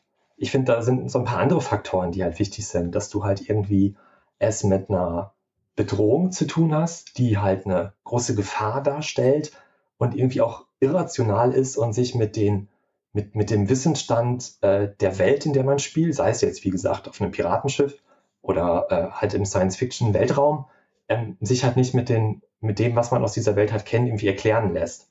Dass man halt, wie gesagt, gegen irgendwas irrational Großes, Böses halt irgendwie antreten muss und dabei vielleicht sogar auch noch gar nicht so die Actionhelden verkörpert, sondern halt eher so ein bisschen hilflos ist. Ressourcen sind vielleicht noch eingeschränkt, man ist vielleicht irgendwo isoliert und ja, wie gesagt, die Bedrohung ist so groß und man hat gar nicht die nötigen Waffen oder das nötige Wissen, um halt das, das, das böse Alien jetzt in dem Fall mal eben so besiegen zu können. Weil sonst kannst du halt einen Monsterfilm und einen Actionfilm gucken und beim Horror ist es halt wichtig, dass, dass es halt ja schwer zu überwinden ist. Oder viel schwerer und man ja dauernd äh, um das Leben fürchten muss. Von, von sich, von seiner eigenen Spielfigur und allen anderen irgendwie aus dem Team. Und meinst du, Weltraumhorror hat so gewisse Eigenheiten? Also, du hast ja schon so mal Dinge anklingen lassen. Zum Beispiel, dass du in Raumschiffen eine gewisse Enge hast, dass du da nicht wegrennen kannst? Oder kann Weltraumhorror theoretisch überall spielen? Also zum Beispiel auch in der großen, weiten Prärie eines unbewohnten Planeten, solange du noch ein bisschen Hightech-Kram drumherum hast. Ja, das könnte ich mir auch vorstellen. Die, die Enge hilft es natürlich so ein bisschen, halt diese, diese Isolation äh, auf, einen, auf einen ganz kleinen Raum, engen Raum halt irgendwie noch, noch zu, zu unterstreichen. Du kannst natürlich auch in einer großen äh, Sandwüste halt irgendwo isoliert sein, keine Frage. Ähm, deswegen denke ich mal, dass man das auch genauso gut halt irgendwie auf einem unbewohnten Planeten, in so einer Prärie halt tatsächlich irgendwie machen könnte. Ich würde dann tatsächlich, wenn wir jetzt bei so Weltraum-Science-Fiction sind, dann tatsächlich lieber das kleine, enge Raumschiff nehmen. Aber klar, das kriegst du auch irgendwie auf einem Planeten hin. Wichtig finde ich, wie gesagt, halt nur, dass ähm, die Bedrohung, um die es halt geht, so groß und so andersartig dann sein muss, dass sie halt eben die, die Spielfiguren oder die Leute am Tisch, die, die, die ähm, Figuren der, der, der, des Films oder des Buchs halt vor die Hürde der, der Hilflosigkeit halt stellt, dass man eben nicht einfach ja mal eben so müde lächelt und äh, das Alien da wegschießt oder irgendwie sowas. Es gibt ja neben so diesem Science-Fiction-Horror auch noch den Cosmic Horror letzten Endes. Man könnte jetzt irgendwie davon ausgehen, dass das Gleiche, weil ähm, Cosmic und Weltraum, das klingt ja irgendwie schon sehr ähnlich. Cosmic Horror ist ja eher so das, was man eben da mit dem Cthulhu-Mythos oder so äh, verbinden würde. Denkst du, das ist irgendwie so eng verwandt? Oder gibt es da noch irgendwie Facetten, die du siehst, die sich unterscheiden? Ich habe mal irgendwo einen Satz gelesen, ähm, da, da, da, hatte, da wurde irgendjemand zitiert, der gesagt hat, ähm, dass gerade so der erste Alien-Film eine super Lovecraft-Geschichte ist, komplett ohne Lovecraft. Weißt du, aber so halt genau vor, vor diesem, diesem, diesem, dieses Kosmische halt irgendwie, ähm, dieses, äh, die, die Gewalt die da, da ist und gegen die man kämpft oder die einen selber halt bedroht, ist so gewaltig, ist so unvorstellbar. Jetzt haben wir jetzt wieder konkret jetzt bei, dem, bei den, den Alien-Filmen natürlich halt dann das Alien und wir sehen es und die kriegen es ja doch irgendwie überwunden. Äh, aber da sind schon auf jeden Fall Verbindungen auch irgendwo in Richtung kosmischen Horror. Wobei da geht es natürlich auch viel um die alten Götter, die halt so, so groß sind, dass wir, äh, wir Menschen halt so, so klein und nichtig für die wiederum halt sind und wir das, was die tun und wie die denken und wie die agieren, eigentlich gar nicht begreifen können. Das ist natürlich noch so drei, drei Etagen größer alles, aber ähm, klar, das spielt auch irgendwo so ein bisschen zusammen. Ich musste gerade denken an, ähm, wir haben mal ein Let's Play gesehen von einem äh, Videospiel, das heißt Moons of Madness. Also hat natürlich schon im Namen so ein bisschen diese Lovecraft-Cthulhu-Anspielung drinnen, spielt aber auf dem, ich glaube auf dem Mars. Ich bin mir nicht ganz sicher. Und eben auch in dieser isolierten Umgebung, wo dann plötzlich irgendwas eindringt, was außerirdisch ist, das aber eben dann sehr, sehr eng mit so alten Kulturen irgendwie, die viel älter sind als der Mensch und so weiter verbunden wird. Also das war für mich so ein bisschen dieser Link zwischen Alien als so Creature-Feature, Science-Fiction-Horror und dann eben dem noch größeren kosmischen Horror. Also ich glaube auch, dass diese, die Verbindung ist gar nicht so klein, dass man von einem zum anderen rüberkommt. Ich finde, da muss aber dann halt nur, wie bei Lovecraft, jetzt nehmen wir den wieder mal als Beispiel, halt ja auch typisch irgendwie ist, dass die, die äh, Charaktere dann am Ende auch alle so ein bisschen leicht irre werden. Also, dass, dass, dass du es halt mit deinem eigenen Verstand alles gar nicht begreifen kannst und auch irgendwie auch gar nicht gewinnen kannst. Ja. Und das muss man als Spielrunde, da muss man auch Lust drauf haben, sich halt darauf einzulassen. Ich meine, wenn jetzt eine Spielrunde beschließt, Call of Cthulhu oder Mythos World oder welche, welche Lovecraftsche Rollenspielvariante auch immer äh, zu spielen, muss man ja, oder ist man sich ja schon bewusst, okay, äh, wir verlieren höchstwahrscheinlich. Aber das Ziel ist halt nicht wie bei Dungeons Dragons irgendwie XP zu kriegen und Monster zu kloppen, sondern halt irgendwie eine schöne Geschichte sich zu erspielen. Und das finde ich ist bei Alien jetzt halt auch genauso. Wir haben in unserer Online-Runde, wir haben jetzt ganz lange Dungeons Dragons gespielt und haben jetzt so ein bisschen rum überlegt, wie könnte es jetzt weitergehen. Was wollen wir als nächstes machen? Witzigerweise sind wir jetzt, spielen wir jetzt Shadowrun 3, äh, was gerade ein bisschen äh, krass ist, nochmal die ganzen alten Regeln irgendwie raus äh, aufzutreiben und sich dann nochmal irgendwie einzulesen. Aber auch da hatte ich mal vorgeschlagen, auch so ein bisschen in Vorbereitung auf heute, hey, ich habe hier dieses Alien-Rollenspiel liegen, wollen wir da mal vielleicht so zwischendurch mal so einen kleinen One-Shot machen? Und einer aus der Spielrunde sagte, oh, ganz ehrlich, nee, das kann ich mir überhaupt nicht vorstellen. Äh, da verlieren wir doch nur. Habe ich gesagt, naja, bei äh, Call of Cthulhu verliert ihr höchstwahrscheinlich oder verlieren wir als, äh, als Spielende höchstwahrscheinlich eh alle. Aber darum geht's ja in dem Fall nicht. Aber nee, ihm war das irgendwie, er wollte einfach nicht. Was okay war, ne? Muss ja keiner, zwingt ja nie, niemand jemand. Aber ähm, das fand ich halt schon interessant, dass er so direkt sagte, so aus dem Bauch raus, nee, da verliere ich ja. Mhm dann ist es ja schon die perfekte Hinleitung quasi zu unserem Hauptthema. Vielleicht mal so als kleinen Einstieg. Wie sind denn unsere Alien-Erfahrungen, also mit diesem Franchise? Also ich kann von mir sprechen, ich habe jetzt extra in Vorbereitung für diese Folge den ersten Film geguckt, das allererste Mal. Den fand ich gar nicht schlecht. Ich habe schon mal vor vielen, vielen, vielen, vielen Jahren den zweiten Film geguckt. Da konnte ich dann irgendwie drei Tage nicht mehr schlafen. Und ich habe für meinen Blog ein paar der Alien Comics rezensiert und die waren teilweise schon, sagen wir mal, sehr palpig. Also sowas wie, uh, das Alien oder der Facehugger pflanzt sein Ei in den Elefanten, dann kommt ein Elefanten-Alien raus. Das war weniger gruselig, das war mehr so. Creature Feature. Ja, ne, ich habe mich ein bisschen gecringed. Wie ist es denn bei euch? Ich vermute mal, du Maurice, bist voll der Experte und die Elea, du kannst es jetzt nicht sehen, alle Podcast-HörerInnen können es nicht sehen, die hat sich gerade wunderbar in Valiant Yutani Corp Klamotten ähm, hat sie sich angezogen Sehr schön. und die ganzen Un die die ähm, Untersetzer von den Getränken, die wir hier haben, ist auch alles von, was ist das, USC, SS, Nostromo und Alien und alles so und drum genau. dran. Also offensichtlich, Elea ist da tief drin in der Materie, also ihr beide. Erzählt mal, wie tief seid ihr denn drin in der Materie? Fang du gerne an, Maurice. Ich glaube, ich habe damals als Jugendlicher auch zuerst den zweiten Teil oder den zweiten Film gesehen und fand ihn natürlich als, ja, als irgendwie zwölfjähriger Junge mega gut, weil da so viel rumgeballert wurde. Und habe dann, das hat mich natürlich total fasziniert. Ja, aber für mich war das halt eher so ein Monsterfilm. Ne? Da werden irgendwelche Space Marines haben äh, dicke Knarren und schießen Aliens tot. Ähm, und ich habe das gar nicht so in Richtung Horror verortet. Dann habe ich später, dann irgendwie spät abends, es war stockduster draußen, den ersten Alien-Film gesehen und habe auch sowas erwartet wie den zweiten und war dann total geflasht, dass es echt so gruselig war.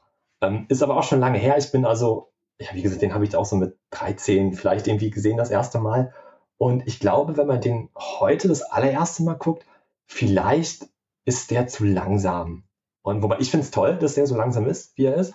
Aber ich habe den halt auch schon vor 100 Jahren gefühlt gesehen und äh, bin damit groß geworden. Es gibt ja auch noch vom ersten Teil ähm, noch so einen Director's Cut, der hat noch so ein paar Szenen mehr, die halt die Kinofassung nicht hatte. Aber der ist damit auch nicht länger, sondern ich glaube genauso lang oder sogar zwei Minuten kürzer. Und da sind einfach andere Szenen halt ein bisschen schneller geschnitten, um halt an so moderne, modernere ähm, ja, Sehgewohnheiten angepasst zu werden. Was ich schade finde, aber vielleicht ist es halt eben auch eine Hürde, so einen alten Film, ich meine, der ist jetzt echt über 40 Jahre alt, halt heute zu gucken, das erste Mal und direkt da so total geflasht von zu sein. Aber bei dir hat es ja scheinbar funktioniert, zumindest sagst du, du fandst ihn nicht schlecht. Das ist ja schon mal was. Ja. Und für unseren Podcast haben wir, wir haben halt zwei Folgen daraus gemacht aus, äh, aus dieser ganzen Thematik, haben uns halt erstmal so ein bisschen Science Fiction allgemein irgendwie zur Brust genommen und da drin halt auch so die, alle Alien-Filme uns angeguckt. Und das sind ja sechs Stück insgesamt, äh, wenn man noch die beiden Prequels, Prometheus und Alien Covenant noch dazu zählt. Und das war teilweise echt eine Quälerei, muss ich halt sagen, weil die sind nicht alle gut. Aber was einem da besonders auffällt, wenn man die so fast der Reihe nach wegguckt, ähm, wie unterschiedlich die halt sind. Der erste Film, würde ich sagen, ganz klar, ist ein Horrorfilm. Der zweite Film, eben habe ich es ja schon ein bisschen gesagt, ist eher so ein, so ein, so ein Actionfilm. Ja, es geht wieder um, um das Alien, beziehungsweise Aliens. Mehrere sind es in dem Fall, die sind sogar auch größer. Es gibt eine große Alien-Kolonie mit einer dicken Königin, die da drin sitzt und ganz viele neue fiese Aliens gebiert. Aber du hast dann auch bis an die Zähne bewaffnete Space Marines. Die kommen halt mit einem Panzer angefahren, haben am Ende zwar überhaupt keine Chance gegen die Aliens und sind auch sehr schnell dann irgendwie Murks, aber im Grunde ist es halt erstmal irgendwie so Military Space Action und nicht mehr ähm, Alan Ripley krabbelt durch die runtergerockte Nostromo und versucht da irgendwie rauszukommen. Die krabbelt garantiert auch bei Alien 2 durch irgendwelche Luftschächte, aber der erste Film lebt halt von sowas und von so einer düsteren Stimmung und düsteren Atmosphäre. Und beim zweiten ist es halt irgendwie ein bisschen mehr Action einfach oder deutlich mehr Action sogar. Also ich bin auch eher so spät berufen, was Alien angeht. Also ich glaube, ich habe den, ich habe die Reihe zum ersten Mal gesehen vor ja, fünf Jahren vielleicht. Ich glaube, länger ist noch nicht her. Und war aber tatsächlich damals auch von dem ersten noch sehr, sehr geflasht, als ich den zum ersten Mal gesehen habe. Und habe die anderen auch gesehen. Ich glaube, ich habe Wiedergeburt nicht gesehen. Ich bin mir nicht ganz sicher, weil das der ist, von dem alle sagen, er ist schlecht. Deswegen habe ich den, glaube ich, einfach ausgelassen. Ich bin mir nicht sicher, vielleicht habe ich ihn gesehen und wieder vergessen. Aber sonst habe ich die auch ähm, alle gesehen. Also auch die beiden neuen, also Prometheus und Covenant. Ich habe auch Alien vs. Predator gesehen, der nicht so schlecht war, wie ich dachte tatsächlich. Komm, darüber reden wir lieber nicht. ich fand ihn dann, also der ist halt wirklich auch eher ja, wieder Zweier, ja. ne, halt so Creature, Feature, Military, Action, ne, halt wie Predator mehr. Also ja, genau. nicht so wirklich Horror.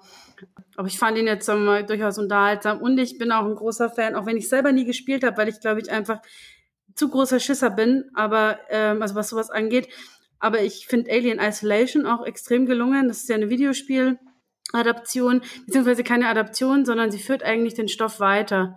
Und zwar ähm, die Geschichte von Riplays Tochter. Das spielt dann so nach dem dritten Teil auf jeden Fall. Ich glaube, vielleicht sogar nach dem vierten, ich weiß es nicht genau, auf jeden Fall. Und dieses Spiel hat die, die ganze Alien-Ästhetik und das Feeling und den Horror hervorragend eingefangen. Und das kann man auch als Let's Play angucken. Also ich habe es tatsächlich nur als Let's Play geguckt, weil ich bin einfach, glaube ich, für, für solche, weil man doch viel Shoot, also es hat doch viel Shooter-Mechaniken mit dabei. Und da bin ich, glaube ich, einfach zu schlecht. Aber du musst halt auch viel, viel schleichen und Sachen auskundschaften und gucken, wie kommst du halt irgendwie drin herum und so. Das ist schon ziemlich cool. Ja, genau. Äh, und ähm, wie man eben an unserer Ausstattung hier merkt, bin ich auch durchaus ein Fan von der ganzen, von dem ganzen Franchise.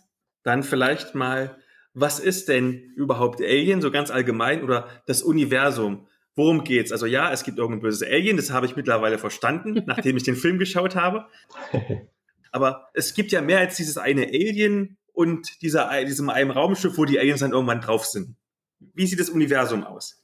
Na, im Grunde haben wir die Menschheit, die in einer ja, gar nicht so weit entfernten Zukunft äh, spielt das Ganze. Ich glaube 2090er Jahre irgendwie starten die bei Prometheus. Und ähm, der Weltraum ist kolonialisiert und die beginnen gerade zumindest den zu kolonialisieren und stoßen dabei halt auf diese feindselige Alien-Spezies.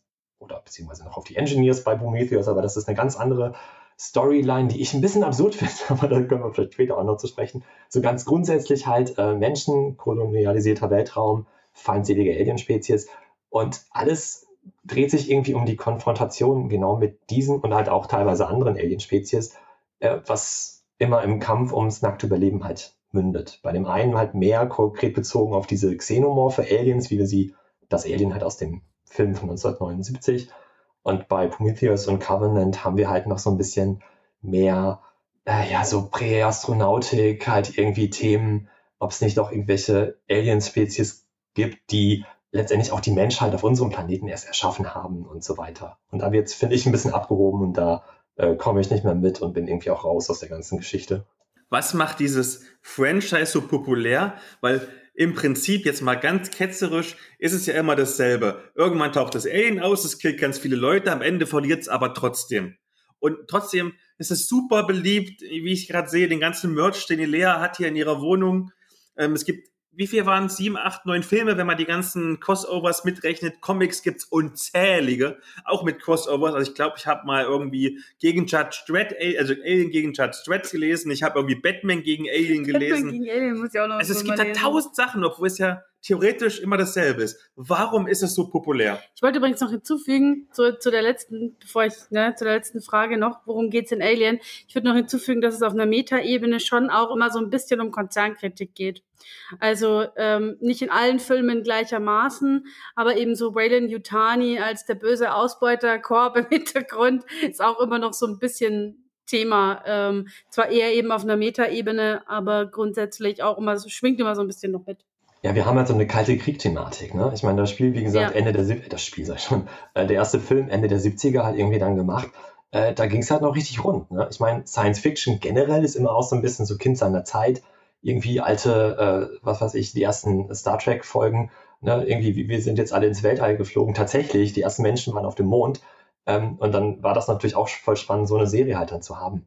Und bei Alien hat man ja auch wieder außerirdische und Raumschiffe, aber da ist auch viel so kalter Krieg, die bösen Unternehmen und so weiter halt auch noch mit drin, klar. Ja, und du hast eben äh, so Comics und so aufgezählt. Ne? Wir haben ja auch noch Computerspiele. Wir haben Bücher gibt's noch, die auch teilweise zum Kanon mitgezählt werden. Von den Büchern, die irgendwelche Geschichten halt dann zwischen den Filmen halt dann irgendwie darstellen. Die sind noch zu Hörspielen dann über Audible halt irgendwie äh, gemacht worden. Und letztes Jahr, ich habe mir das irgendwie noch so im Dezember geholt, kam noch eine, eine Graphic Novel raus, wo die die allererste Drehbuchvariante vom, oder der Drehbuchfassung des ersten Kinofilms genommen haben. Der Film später hat nur noch so äh, rudimentär was mit diesem ersten Drehbuch zu tun und haben daraus halt noch, noch eine Graphic Novel, noch einen Comic gemacht.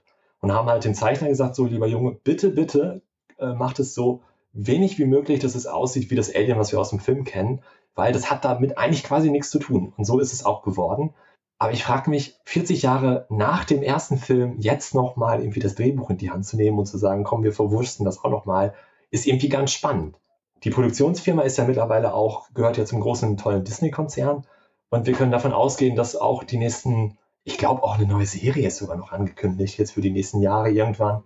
Und ich weiß nicht, was da noch für Filme irgendwie kommen werden. Ich meine, Ridley Scott ist ja auch nicht tot zu kriegen. Der wird sich sicherlich auch nochmal irgendwie in, äh, in den, den Regiestuhl schnappen und irgendwie die äh, äh, Covenant-Geschichte vielleicht auch noch weiterführen wollen. Weil auch da ist ja quasi noch Potenzial, leider. Aber deine Frage habe ich damit nicht beantwortet, ich weiß. Ähm, aber ich wollte damit nur unterstreichen halt, wie, wie aktuell insofern das halt immer noch ist, weil immer noch neue Sachen rauskommen oder alte Sachen nochmal irgendwie neu, neu aufgekocht werden. Und das muss sich auch alles immer so ein bisschen an Alien messen, finde ich. Also das ist auch immer noch, also zumindest in meinem Kopf, ja, wenn ich dann irgendwie so Science-Fiction-Horror sehe, also live zum Beispiel haben wir vor einer Weile mal geguckt. Das ist ja auch so ein klassischer Science-Fiction-Horror. Ist total ähnlich wie Alien.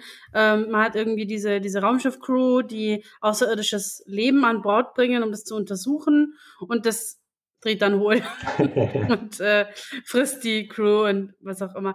Und also irgendwie diese, man verbindet das, das, das Alien ist irgendwie schon fast so, ja, die, die Mutter irgendwie dieses, dieser Thematik, obwohl die ja viel älter ist. Aber das ist so irgendwie das, worauf man es doch immer wieder zurückführt, letzten Endes. Ja, und vor allem die Begrifflichkeit Alien, um damit ein außerirdisches Wesen zu beschreiben, ist auch geprägt durch diesen Film. Das Wort Alien im, im Englischen bedeutet ja eigentlich nur fremd oder fremdartig. Und ich meine, 79 kam Alien 1 ins Kino. Wann kam E.T. 82 oder so? Da war es noch der Extraterrestrial und äh, Alf, ne? und was weiß ich, was dann noch alles später kam. Aber nichtsdestotrotz, ähm, Wobei Alf ist ja sogar Alien-Liveform, ne? Merke ich gerade beim Sprechen. Egal, so, ne, da haben wir es. Also Alien, der Film hat einfach halt auch diese Begrifflichkeit so ein bisschen verwurzelt, um mit dem Wort Alien, was eigentlich für fremdartig steht, halt auch dieses außerirdische Wesen halt irgendwie zu beschreiben. Wenn heute eben nur irgendwo Independence Day, ja, Aliens kommen auf die Erde. Ne? So, man nimmt immer das Wort Alien und das, glaube ich, kommt tatsächlich halt auch von diesem ersten Film. Und ja, der mag in die Jahre gekommen sein und die Geschichte, gebe ich dir, Philipp, völlig recht, ist irgendwie im Grunde immer die gleiche, aber ja, es hat trotzdem irgendwas. Ähm, ich glaube einerseits, weil es vielleicht das erste Mal war, dass es so, so toll, groß, berauschend irgendwie im Kino zu sehen war, mit der Technik, die sie halt zu der Zeit hatten. Science-Fiction-Filme mit, mit Außerirdischen gab es ja vorher schon, aber hier hatten wir das erste Mal vielleicht auch so, so richtig so Horrorelemente drin, dass die Leute sich äh, ja da noch irgendwie Jahre später drüber gesprochen haben, was vielleicht bei irgendwelchen 60er, 50er Jahre Filmen jetzt nicht so krass war. Und das Alien-Monster selber ist ja echt so eins der ikonischen Filmmonster halt auch, ne? Hat Einzug in die Popkultur äh, gehalten, ist in tausend Varianten irgendwo anders noch verwurstet worden und ist auch irgendwie einfach ein, ein krasses Creature-Design halt. Was, was es so innerhalb der Story für Fähigkeiten hat, aber auch generell so, wie es aussieht. Die hatten ja diesen, ich glaube, ein Schweizer ist es, dieser HR Giga, diesen ja. Surrealisten, der ja, wenn du dir die andere Kunst von dem anguckst, irgendwie das ist ja völlig irre, was er alles gemacht hat. Ich meine, Kunst ist relativ, ne, darf man sich auch nicht drüber streiten, klar. Aber das ist schon krass und den haben die halt genommen und der hat halt das Alien und vieles andere aus dem Film noch für die designt. Und das ist ja echt schon beeindruckend gewesen. Ich glaube auch, dass die Ästhetik eine ganz große Rolle spielt. Ja. Ähm, wir haben jetzt gerade mal reingeguckt in ähm, Alone in the Dark. Das ist so ein altes Horrorspiel von um die 2000er rum. Und da hat tatsächlich auch ähm, Giga damals dran mitgearbeitet, irgendwie am Artwork. Und du merkst es. Du siehst dieses, dieses Artwork irgendwie, du siehst diese, diese spezielle Art, ich glaube, Biomechanik hat das ja mhm, genannt, genau, ja, diese, diese so, Verschmelzung ja. aus irgendwie biologischen Aspekten mit Technik und eben so Science-Fiction-Ästhetik. Und du erkennst es sofort. Also du siehst es und du hast sofort diese Assoziation im Kopf, weil das sehr, sehr speziell ist einfach und sehr ähm, besonders. Und ich glaube, das hat schon auch viel von dem Reiz ausgemacht. Und der wiederum selber auch noch groß halt ähm, durch Lovecraft inspiriert. Also du siehst jetzt ja. nicht irgendwie irgendwas, was, was wie Cthulhu aussieht und vielleicht noch tausend Tentakel hat oder so. Ähm, aber generell so in dieser, der, der, der, ja, diese, wie düster halt alles ist bei ihm und so weiter. Was übrigens ja auch ganz spannend ist, also so als Fun Fact, weiß wahrscheinlich eh jeder, der sich mit dem Film schon mal irgendwie dreieinhalb Minuten beschäftigt hat, aber ähm, die, die Rolle von Ellen Ripley war ja ursprünglich, also in der allerersten Urversion irgendwie äh, für eine männliche, für einen männlichen Schauspieler gedacht. Und das wurde dann aber noch, also Ridley Scott hat es dann noch umgeschrieben auf eine weibliche Rolle. Und ich glaube, dass das tatsächlich auch einen gewissen Impact hatte, weil es eben eine der ersten Science-Fiction-Produktionen, eben vor allem auch actionlastigen Science-Fiction-Produktionen war, mit einer weiblichen Hauptfigur. Vor allem, die halt proaktiv auch ans Werk geht. Ne? Weibliche genau, Hauptfiguren eben. hast du, du hast jetzt gerade natürlich schon Science-Fiction, Action gesagt, aber die hast du auch so in der Zeit, 70er und auch in den 80ern und bis heute ja teilweise leider eher nur in irgendwelchen Comedies oder so. Und das Action-Genre ist halt einfach irgendwie den, für den, den Mann, dem Mann halt zugeordnet, was total Banane ist.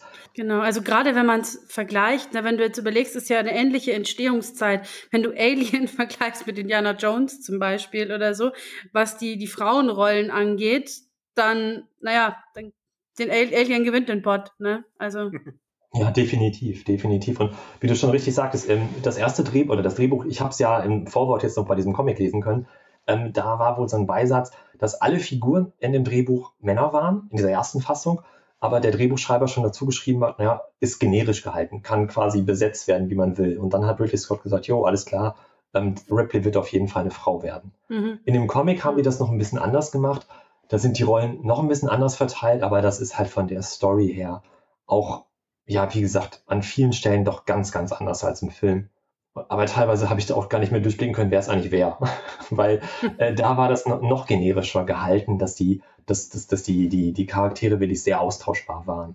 Äh, also ist nicht unbedingt nur zu empfehlen, diese, diese Comic-Variante, aber es war interessant auf jeden Fall.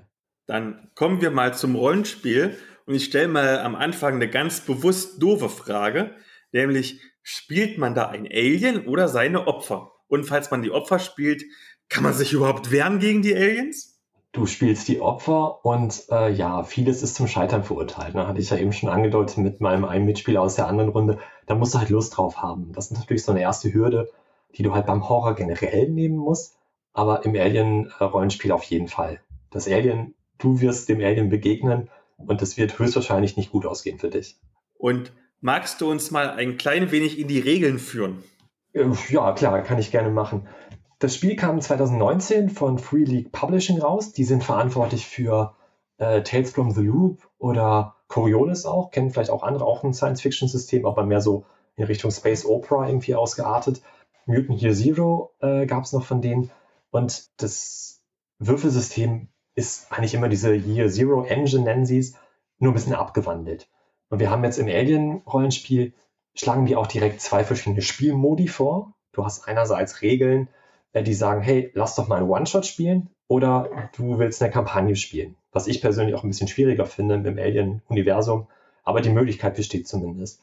Und den One-Shot sehen die so ein bisschen angelehnt halt an, an einen Film oder ein Filmdrehbuch in dem Fall und teilen den halt in drei Akte auf und haben teils unterschiedliche Regeln noch äh, oder andere Regeln als in der Kampagne halt dafür gemacht.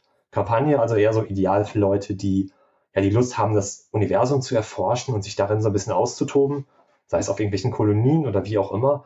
Und der One-Shot halt eher für so eine kurze, knackige Geschichte, die auch so vom, vom Pacing her, von der Geschwindigkeit her eher an einem Film angelehnt ist. Die äh, Spielrunde wählt für jede Spielfigur erstmal einen Beruf, kennt man ja halt wie so eine Charakterklasse aus den meisten Systemen. Aber hier wird schon deutlich, dass du auch nicht äh, eine klassische Heldengruppe verkörperst, sondern halt eher Arbeiter spielst. Der erste Alien-Film, wer ihn nicht gesehen hat, es geht irgendwie um äh, Space Trucker Crew, die halt dann äh, mit, mit dem Alien halt konfrontiert wird. Und das sind halt auch keine Helden, die wollen halt einfach nur ihre Arbeit machen und irgendwie lebend da rauskommen und eigentlich lieber auf die Erde zurück, um äh, ihre Ladung zu verhökern und irgendwie ein bisschen Geld zu kriegen und haben überhaupt keine Lust, gegen Aliens zu kämpfen, müssen es aber leider gezwungenermaßen machen. Hier haben wir also diese Berufe, die auch so ein bisschen diese Kerbe schlagen. Du hast zwar auch die Berufe wie Marine oder Konzernvertreter, aber ist, sonst gibt es halt Pilot, Maschinist, Wissenschaftler, Offizier, Kind. Ähm, und da merkt man halt schon, das sind nicht so die Heldenberufe in Anführungszeichen. Was ich noch ganz spannend fand, es gibt eine Mechanik, ähm, dass du dir halt so eine Motivation und ein Ziel aussuchen musst. Bei der Kampagne oder im One-Shot ist es vorgegeben und auch ein Kumpel und ein, Rival, ein Rivale aus der Spielrunde halt auch hast. Das ist bei den anderen Settings, glaube ich, auch so, ne? Das erinnert mich an Mutant Year Zero. Ich glaube, da war das auch. Ja. ja. Und das finde ich halt ganz, ganz cool, gerade beim One-Shot, um damit auch so ein bisschen, ja, die Geschichte zu lenken, klingt jetzt so noch Railroading, aber so ein bisschen halt äh, die Geschichte dahingehend zumindest beeinflussen, dass du halt äh, Drama und Konflikt befeuerst, weil darum geht es letztendlich halt in so einem Horrorspiel auf jeden Fall ja auch. So ein bisschen Bonding zwischen den Charakteren auch, ja. Ja, genau, das auch noch. Und wenn du gerade nochmal auf den ersten Film halt guckst, da hast du ja auch die Crew, die teilweise, wie ich ja schon sagte, gar, gar nicht, äh, gar nicht halt dem, dem Alien, die finden halt so ein abgestürztes Alien-Raumschiff und äh, fühlen sich halt veranlasst, weil, weil sie einen Notruf vorher aufgezeichnet haben, dem Ganzen jetzt nachzugehen. Und die Mechaniker sagen, nee, bitte nicht, wir wollen nach Hause. Und da gibt es halt so ein, ähm, ja, so ein bisschen Stress zwischen denen und dem, dem Captain, bis am Ende denen halt gesagt wird, wir müssen dem Ganzen nachgehen, sonst kriegt ihr euer Geld nicht. Und dann die, ach so, ja, nee, alles klar, dann gehen wir natürlich da gerne mal gucken. und, äh, und so haben die halt so diese Kumpel- und Rivale-Mechanik. Und damit kannst du natürlich auch versuchen, so, so einen Konflikt halt zwischen den, den, den Leuten halt zu haben. Ne? Wenn jetzt vielleicht irgendwie äh, die Pilotin und die, äh, ähm, die Captain des, des Schiffs sich halt nicht grün sind, dann ist es vielleicht auch ganz witzig. Und so kommen dann vielleicht auch, wird, will die eine die andere nicht retten am Ende oder irgendwie solche Dinge können da ja auch noch passieren. Und diese Motivationen und Ziele, da ist es halt genauso. Die, die wechseln halt noch in diesen mehreren Akten im One-Shot. Und in der Kampagne kannst du die dann, glaube ich, so von Session zu, zu Session und oder Abenteuer zu Abenteuer halt irgendwie noch anpassen. Und da es sich ja um ein Lizenzprodukt handelt, wird denn die Atmosphäre des Franchises der Filme wirklich adäquat eingefangen? Oder ist es mehr so ein seelenloses Merchandise-Produkt? Nee, ich finde gerade, das wird echt gut angefangen. Wir haben ja Horror, wir haben Action und das kannst du alles gut umsetzen. Ich hatte ja eben schon mal gesagt, dass die ganzen Filme, Bücher, Comics, alles, was es da so gibt, teilweise sehr unterschiedliche Geschmacksrichtungen haben. Und ich finde, mit dem Regelsystem und was dir noch so an Background-Stories und so Möglichkeiten noch an die Hand gegeben wird, kannst du all das halt spielen, je nachdem, wo du Lust drauf hast. Eher was im kleinen, engen Raumschiff bis hin zu, so, wir bauen uns mal eine gesamte Kolonie, wo jetzt die Geschichte spielt. Und die Würfelmechanik unterstreicht auch diese, ja, das Horrorthema und äh, den Stress und die Panik, so heißen auch die Mechaniken, äh, halt auch noch. Denn du hast so ein Poolsystem aus vier Attributen und zwölf zugehörigen Fertigkeiten. Daraus setzt sich dann halt dein, dein Würfelpool halt quasi zusammen. Du würfelst nur sechsartige Würfel. Jede sechs ist ein Erfolg und mit zusätzlichen Erfolgen kannst du dir noch weitere Vorteile erkaufen und halt noch ein Special Move halt irgendwie machen. Und neu ist jetzt hier so eine Stressmechanik, wo du noch ähm, dein, dein Würfelwurf noch äh, strapazieren, so pushen kannst. Dann steigt aber dein Stresslevel. Heißt aber, du bekommst mehr Würfel für deine Probe, womit ja die Erfolgschance auch steigt. Aber wenn einer von diesen Stresswürfeln heißen, die dann wiederum eine 1 zeigt, dann scheiterst du, dann ist Panik die Folge. Da musst du auf eine separate Tabelle nochmal würfeln und dann können Sachen passieren von du musst wegrennen bis hin zu du fällst halt, brichst katatonisch zusammen. Das heißt also, im Angesicht der Gefahr, im Angesicht von so einer Extremsituation wächst du über dich hinaus, hast dann mehr Würfel in dem Fall, kannst aber auch halt schneller die Kontrolle über dich verlieren. Und das fand ich ist auch eine schöne Mechanik, um halt äh, die Spielrunde zu ermuntern, Risiken einzugehen, im Sinne von so, ich strapaziere das jetzt mal, ich pushe jetzt meinen Wurf, weil ich den unbedingt schaffen muss. Das ist eine brenzlige Situation und ich nehme den Stress und die Gefahr des panischen Scheiterns in Kauf. Ähm, und du hast natürlich auch so eine schöne Eskalationsspirale, die, die das Ganze halt bewirken kann.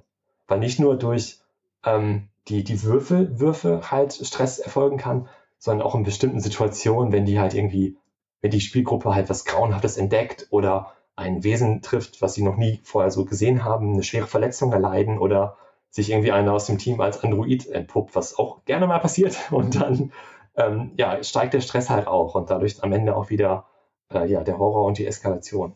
Das finde ich ist schon ganz gut umgesetzt alles. Jetzt hast du schon so ein bisschen ähm, die, die Spielmechanik mit angesprochen. Ich habe jetzt noch so eine ganz ketzerische Frage. Ähm,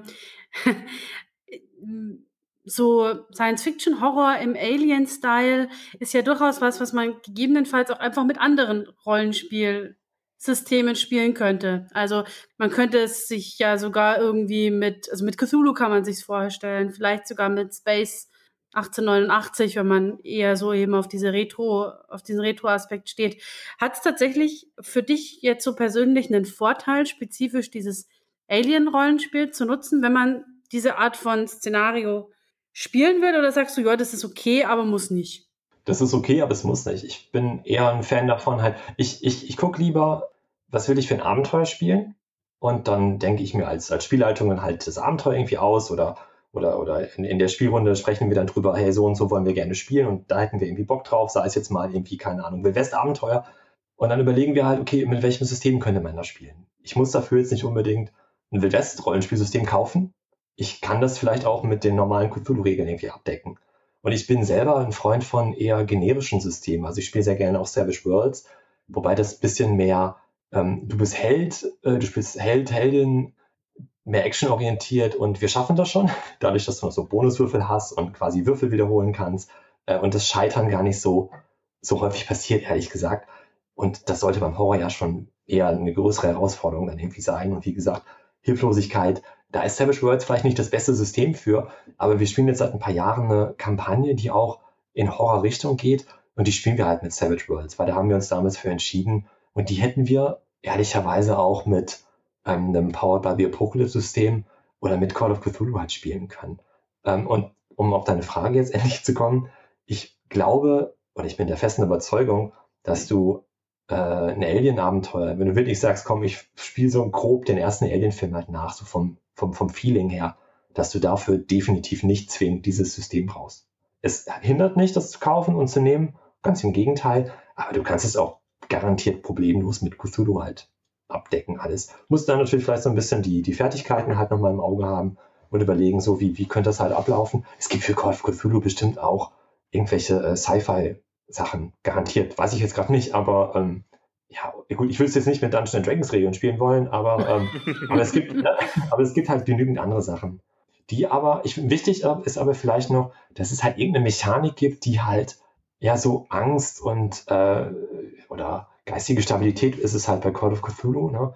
Ähm, sowas halt irgendwie drin hat, dass du halt eben nicht so in Anführungszeichen unbesiegbare Helden halt spielst, die es da mit, mit jedem Monster irgendwie aufnehmen oder aufnehmen könnten. Mhm ähm, dass das halt das Scheitern höchstwahrscheinlich eher das, das, äh, das Ende sein wird. Aber das muss nicht unbedingt mit dem System sein. Es gibt ja jetzt im Deutschen mittlerweile nicht nur das Regelwerk, das Grundregelwerk, sondern auch eine ganze Menge an Zusatzmaterial. Zum Beispiel Battlemaps, Spielkarten, besonders fancy Würfel. Was davon braucht man denn wirklich oder reicht das Grundregelwerk einfach aus? Das Grundregelwerk reicht vollkommen aus. Du hast natürlich so so, so, so einen Schirm mit den, den, den wichtigsten Regeln für die Spielleitung.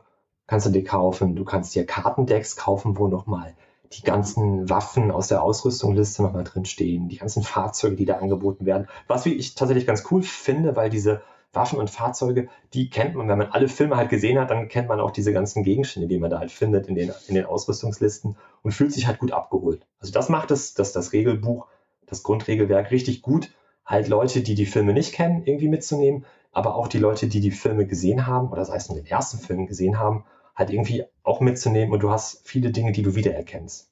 Die stoßen dich dann nicht so mit dem Gesicht direkt rein, weil die auch keine Fotos aus den Filmen verwenden, sondern immer Zeichnungen, die halt so vom, von der düsteren Atmosphäre halt so an die, ja, an die Atmosphäre aus den, an den Film halt erinnert und ähm, das macht es schon ganz gut. Du brauchst aber nicht zwingend jetzt dieses Kartendeck mit den Waffen. Überhaupt nicht. Und die Initiativregelung in dem System wird auch über so ein Kartendeck halt gemacht.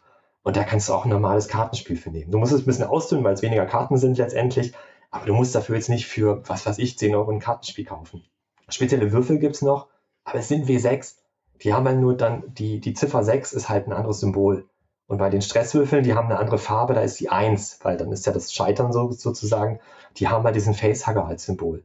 Ja, das ist ganz nett, aber ich kann auch noch eine 6, kann ich noch gerade so eben noch lesen auf dem Würfel, also auch ohne Brille. Das geht irgendwie. Ich finde, es hängt aber alles so ein bisschen vom Spielstil halt ab. Ne? Wenn du jetzt als Spielleitung sagst, boah, ich möchte so viel im Alien-Layout irgendwie halt haben und du hast das Geld und Spaß daran, mein Gott, dann kauf dir das. Ich habe es nicht gemacht, ich habe das Buch und äh, das reicht mir halt und das fand ich schon ganz gut. Ähm, du hast jetzt vorhin schon mal kurz angesprochen, so diese, diesen Unterschied, ob man das jetzt irgendwie im One-Shot oder als Kampagne spielt. Ich persönlich hatte auch eher so den Eindruck, das ist was, was ich mir gut in einem One-Shot vorstellen kann. Hast du auch schon Kampagnenerfahrung damit gesammelt bisher?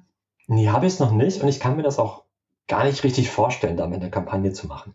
Erkläre ich gleich ein bisschen genauer. Wir haben einen One-Shot gespielt. Es gibt einen vorgefertigten One-Shot, ähm, Streitwagen der Götter heißt es, glaube ich.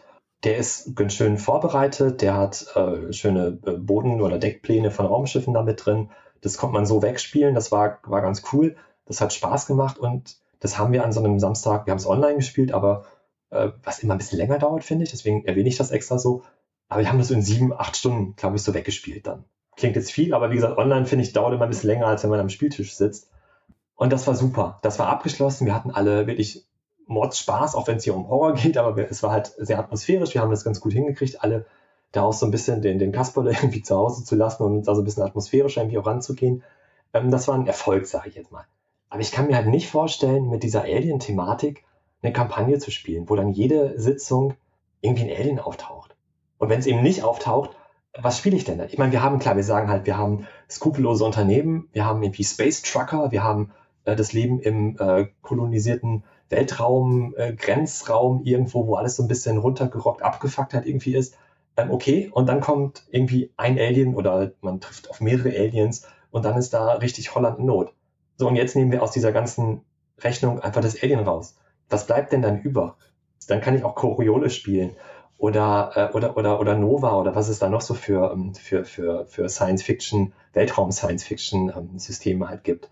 Und brauche halt nicht irgendwie was mit einem Xenomorph vorne drauf. Was ich mir vorstellen könnte, wäre vielleicht so eine Mini-Kampagne, wo man quasi aufeinander aufbauende One-Shot spielt. Wo dann vielleicht ja. die gleiche Spielrunde diese Abenteuer dann spielt, aber die Charaktere vielleicht andere sind. Dass da halt die Spielfiguren höchstwahrscheinlich der Reihe nach sterben und äh, als wir das in One-Shot gespielt haben, hat genau einer überlebt am Ende.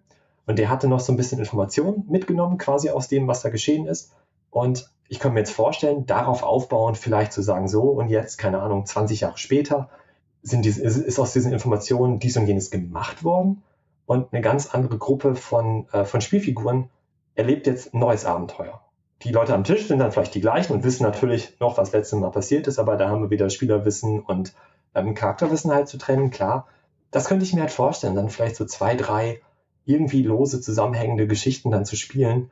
Aber ich könnte mir bei bestem Willen nicht vorstellen, hier jetzt übertrieben gesagt irgendwie eine Kampagne im Grenzraum zu spielen, wo ich zwei Jahre lang jeden Dienstagabend mit Aliens irgendwie kämpfen muss.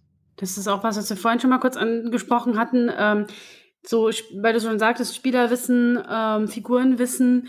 Wie ist so deine Erfahrung? Ich habe immer so den Eindruck gehabt, dass die Alien-Filme auch ein Stück weit so davon leben. Klar, wenn man sie nochmal anschaut, funktioniert das nicht mehr, aber so beim ersten Mal, dass man eben nicht so genau weiß, was jetzt da eigentlich auf einen zukommt. Also was so, ähm, was ist das überhaupt für ein Wesen? Was kann das? Was tut das? Das fällt ja so ein bisschen weg. wenn man das, das Alien Alien benutzt, weil die Menschen wahrscheinlich irgendwie die Filme gesehen haben oder zumindest so eine grobe Idee davon haben, was in den Filmen passiert. Ist das was, wo du das, den Eindruck hast, das stört tatsächlich oder das nimmt vielleicht irgendwie Spannung raus?